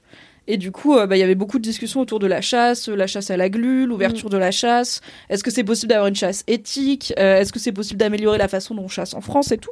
Et moi, j'étais là. Alors, franchement, ça a l'air d'être des débats, mais de ouf Pareil sur des bails de pistes cyclables, de dodanes, de voitures pour famille, parce qu'il y a pas mal de, de parents. Et dans mes cercles, personne s'est ému beaucoup plus que ça. Enfin, j'ai pas vu beaucoup de hot takes sur la pêche à la glu, enfin sur la chasse à la Mhm. glu, tu vois. Il y a des gens qui disaient euh, c'est bien ou c'est pas bien vaguement, mais c'est tout. Ouais, c'est plus dans le milieu, euh, là pour le coup, dans le milieu euh, du, des végétariens, des véganes et tout, où c'est des questions qui sont hyper posées, mais beaucoup par rapport à la souffrance animale, etc. Oui. Donc ça. Enfin, après, là, tu vois, c'est un délire d'empathie, tu vois. Genre, soit tu es empathique envers la cause animale, soit tu t'en fous, soit tu es entre les deux. C'est que ça te touche pas forcément, mais tu comprends. Et, mais du coup, en campagne, c'est hyper intéressant. Il y a un compte Insta, euh, je sais plus comment il s'appelle. euh, euh, qui parle de chasse et tout, et c'est que des témoignages de gens en campagne. Et il n'y a pas du tout de notion de d'empathie vers l'animal, tu vois, même si c'est très bien et, et voilà, mais il y a d'autres points de vue. Et c'est plutôt les gens en fait qui souffrent du danger de la chasse et qui expliquent Mm. en quoi c'est dangereux, en quoi euh, en quoi ça faut faire attention quand t'es en campagne. euh, Il y a des, j'ai vu un post ce matin où il y a des lacs qui sont carrément privatisés où tu peux pas accéder à des parcelles Oui, de on a nature. quand même régulièrement des Ouais. randonneurs qui se font cartonner, Ouais. quoi. Donc Oui, euh, il y, a- il y a des problèmes de sécurité. même des gens dans leur jardin euh, récemment malheureusement et du coup c'est hyper intéressant je trouve ce genre de forum pour euh, parce que c'est vrai qu'à Paris bah, la chasse enfin personne va Oui. chasser dans le dans le nous 18e concerne quoi pas, je crois pas. On parle rarement au bureau comme ça autour d'un café. De, ouais, là, du coup l'interdiction de la chasse à la glu, qu'est-ce qu'on en disait cette année là voilà. Et du coup, je trouve ça, je trouve ça cool qu'il y ait ce genre de forum. Mais tu vois, les forums, moi, c'est un truc auquel je suis pas du tout sensibilisée. Pourtant, ça, enfin, quand j'étais plus jeune, déjà, il y avait déjà des forums beaucoup, mais j'ai jamais accroché au, au format en fait. Mais euh, du coup, j'ai j'ai jeté un coup d'œil parce que ça a l'air euh, intéressant. Bah en fait après voilà je sais que Reddit c'est quand même pas je pense que tu peux confirmer Aïda c'est pas hyper accueillant visuel même visuellement c'est Ouais, c'est c'est très moche. dur de comprendre ce qui s'y c'est passe. pas hyper euh, évident euh, même s'il il l'optimise pour que ça devienne un peu plus mainstream euh, c'est pas très joli tu vois c'est pas comme enfin en fait tu sens que c'est pas une, un réseau qui a été fait pour être un réseau comme peuvent l'être TikTok ou des choses comme ça qui sont faites pour bah pour t'attraper qui du coup sont hyper jolies euh, hyper simples en deux clics c'est bon tu peux lier tes comptes partout et tout Reddit, ils te disent, je sais pas, donne un, ils disent, il y a même pas de mail, je crois, juste ils te disent, donne un username, donne un mot de passe, voilà, c'est ton compte Reddit. Machallah, tu peux mettre un avatar, I guess, mais tout le monde s'en fout. T'es là, ok. Merci Reddit. Et après, il y a Ah, tout un aspect social pour le coup de, où tu peux faire des DM entre les gens. Enfin, tu peux avoir des conversations privées sur Reddit. Moi, je m'en sers pas, mais il y en a. Et, euh, et au-delà de l'aspect politique, il y a tout un truc bah, de, de communauté qui du coup va s'entraider. Là, il y a, il y a eu pas mal de posts forcément de gens qui vivent très mal bah, les confinements, euh, qui ont très Mm. peur du Covid ou qui à l'inverse ont pas peur du Covid et ils en ont marre et ils aimeraient aller dehors. Euh, ma mère ne veut pas se faire vacciner, comment la convaincre? Et oui, du coup, il y a vraiment beaucoup de gens qui passent beaucoup de temps Ouais. À aller filer des coups de main à bah, des, des gens qui connaissent pas, mais juste parce qu'ils peuvent, ils peuvent relate avec ce qu'ils vivent. Et du coup, il y a quand même un côté euh, mignon, au-delà du fait qu'il y a parfois des gens de droite. Il y a un, un dernier truc incroyable sur Reddit auquel je pense euh, à reculons parce que ça fait lien avec ce qu'on enfin, ce qu'on disait sur les trolls de- d'extrême gauche et d'extrême droite tout à l'heure, qui est un subreddit qui s'appelle The Right Can't Meme. Et en gros, c'est des gens d'extrême droite qui font des mèmes pour se moquer des gens de gauche, globalement. Et, euh, et en fait, c'est le moment où le troll d'extrême droite devient un troll d'extrême gauche parce qu'en fait, ils sont tellement nuls en mèmes. Je vais vous faire une description très claire. Là, tu m'as perdu, là, tu m'as perdu. Ils sont trop nuls en mèmes et du coup, ils font des mèmes d'extrême droite en mode. euh, je sais pas, ils mettent un, un tableau avec des arcs-en-ciel et des chevaux et des gens qui juste qui kennent et qui fument du shit et ils sont là ouais c'est ça le futur que les gens de gauche ils veulent. Et tout le monde est là bah ouais. Franchement, ça, ça a l'air trop bien. La nature elle va bien et tout. Et en fait ils essayent tout le temps On de troller l'extrême gauche en disant que des trucs avec lesquels l'extrême gauche est d'accord tu vois. Et du coup peut-être que c'est ça Mais des- en fait, c'est des extrêmes gens de gauche droite. dans, dans leur cœur. Je pense Ils que osent pas ça que ça encore veut se dire. Mais c'est ça, Bah ils osent pas ouais. s'ouvrir parce que c'est vrai que Des la société euh, finalement condamne pas. Faut que tu les aides, Aïda, faut que tu les aides à se libérer. faut que je leur ça. explique que oui, on veut euh, pas travailler et vivre sous des arcs-en-ciel en mangeant des fruits. Évidemment. qu'on veut. C'est le but, c'est le plan. J'espère qu'on gagne à la fin. Très bientôt. Désolée pour cet épisode, ma foi très long. J'avais annoncé à tout le monde que ce ne serait pas long. J'ai menti. On a dérapé, on a digressé. Merci beaucoup à cette échi- équipe de choc. Merci Paola, merci Aïda, merci Anthony d'avoir été là. On se retrouve dans une semaine pour un épisode de Laisse-moi kiffer en live sur Twitch le soir à 20h.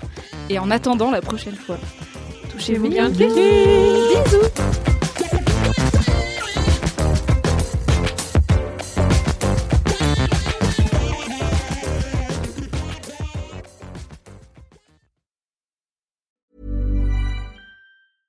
When it comes to your finances, you think you've done it all. You've saved, you've researched, and you've invested all that you can.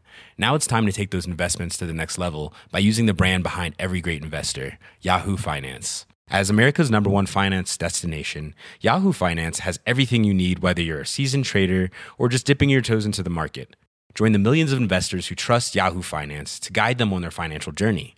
For comprehensive financial news and analysis, visit yahoofinance.com, the number one financial destination, yahoofinance.com.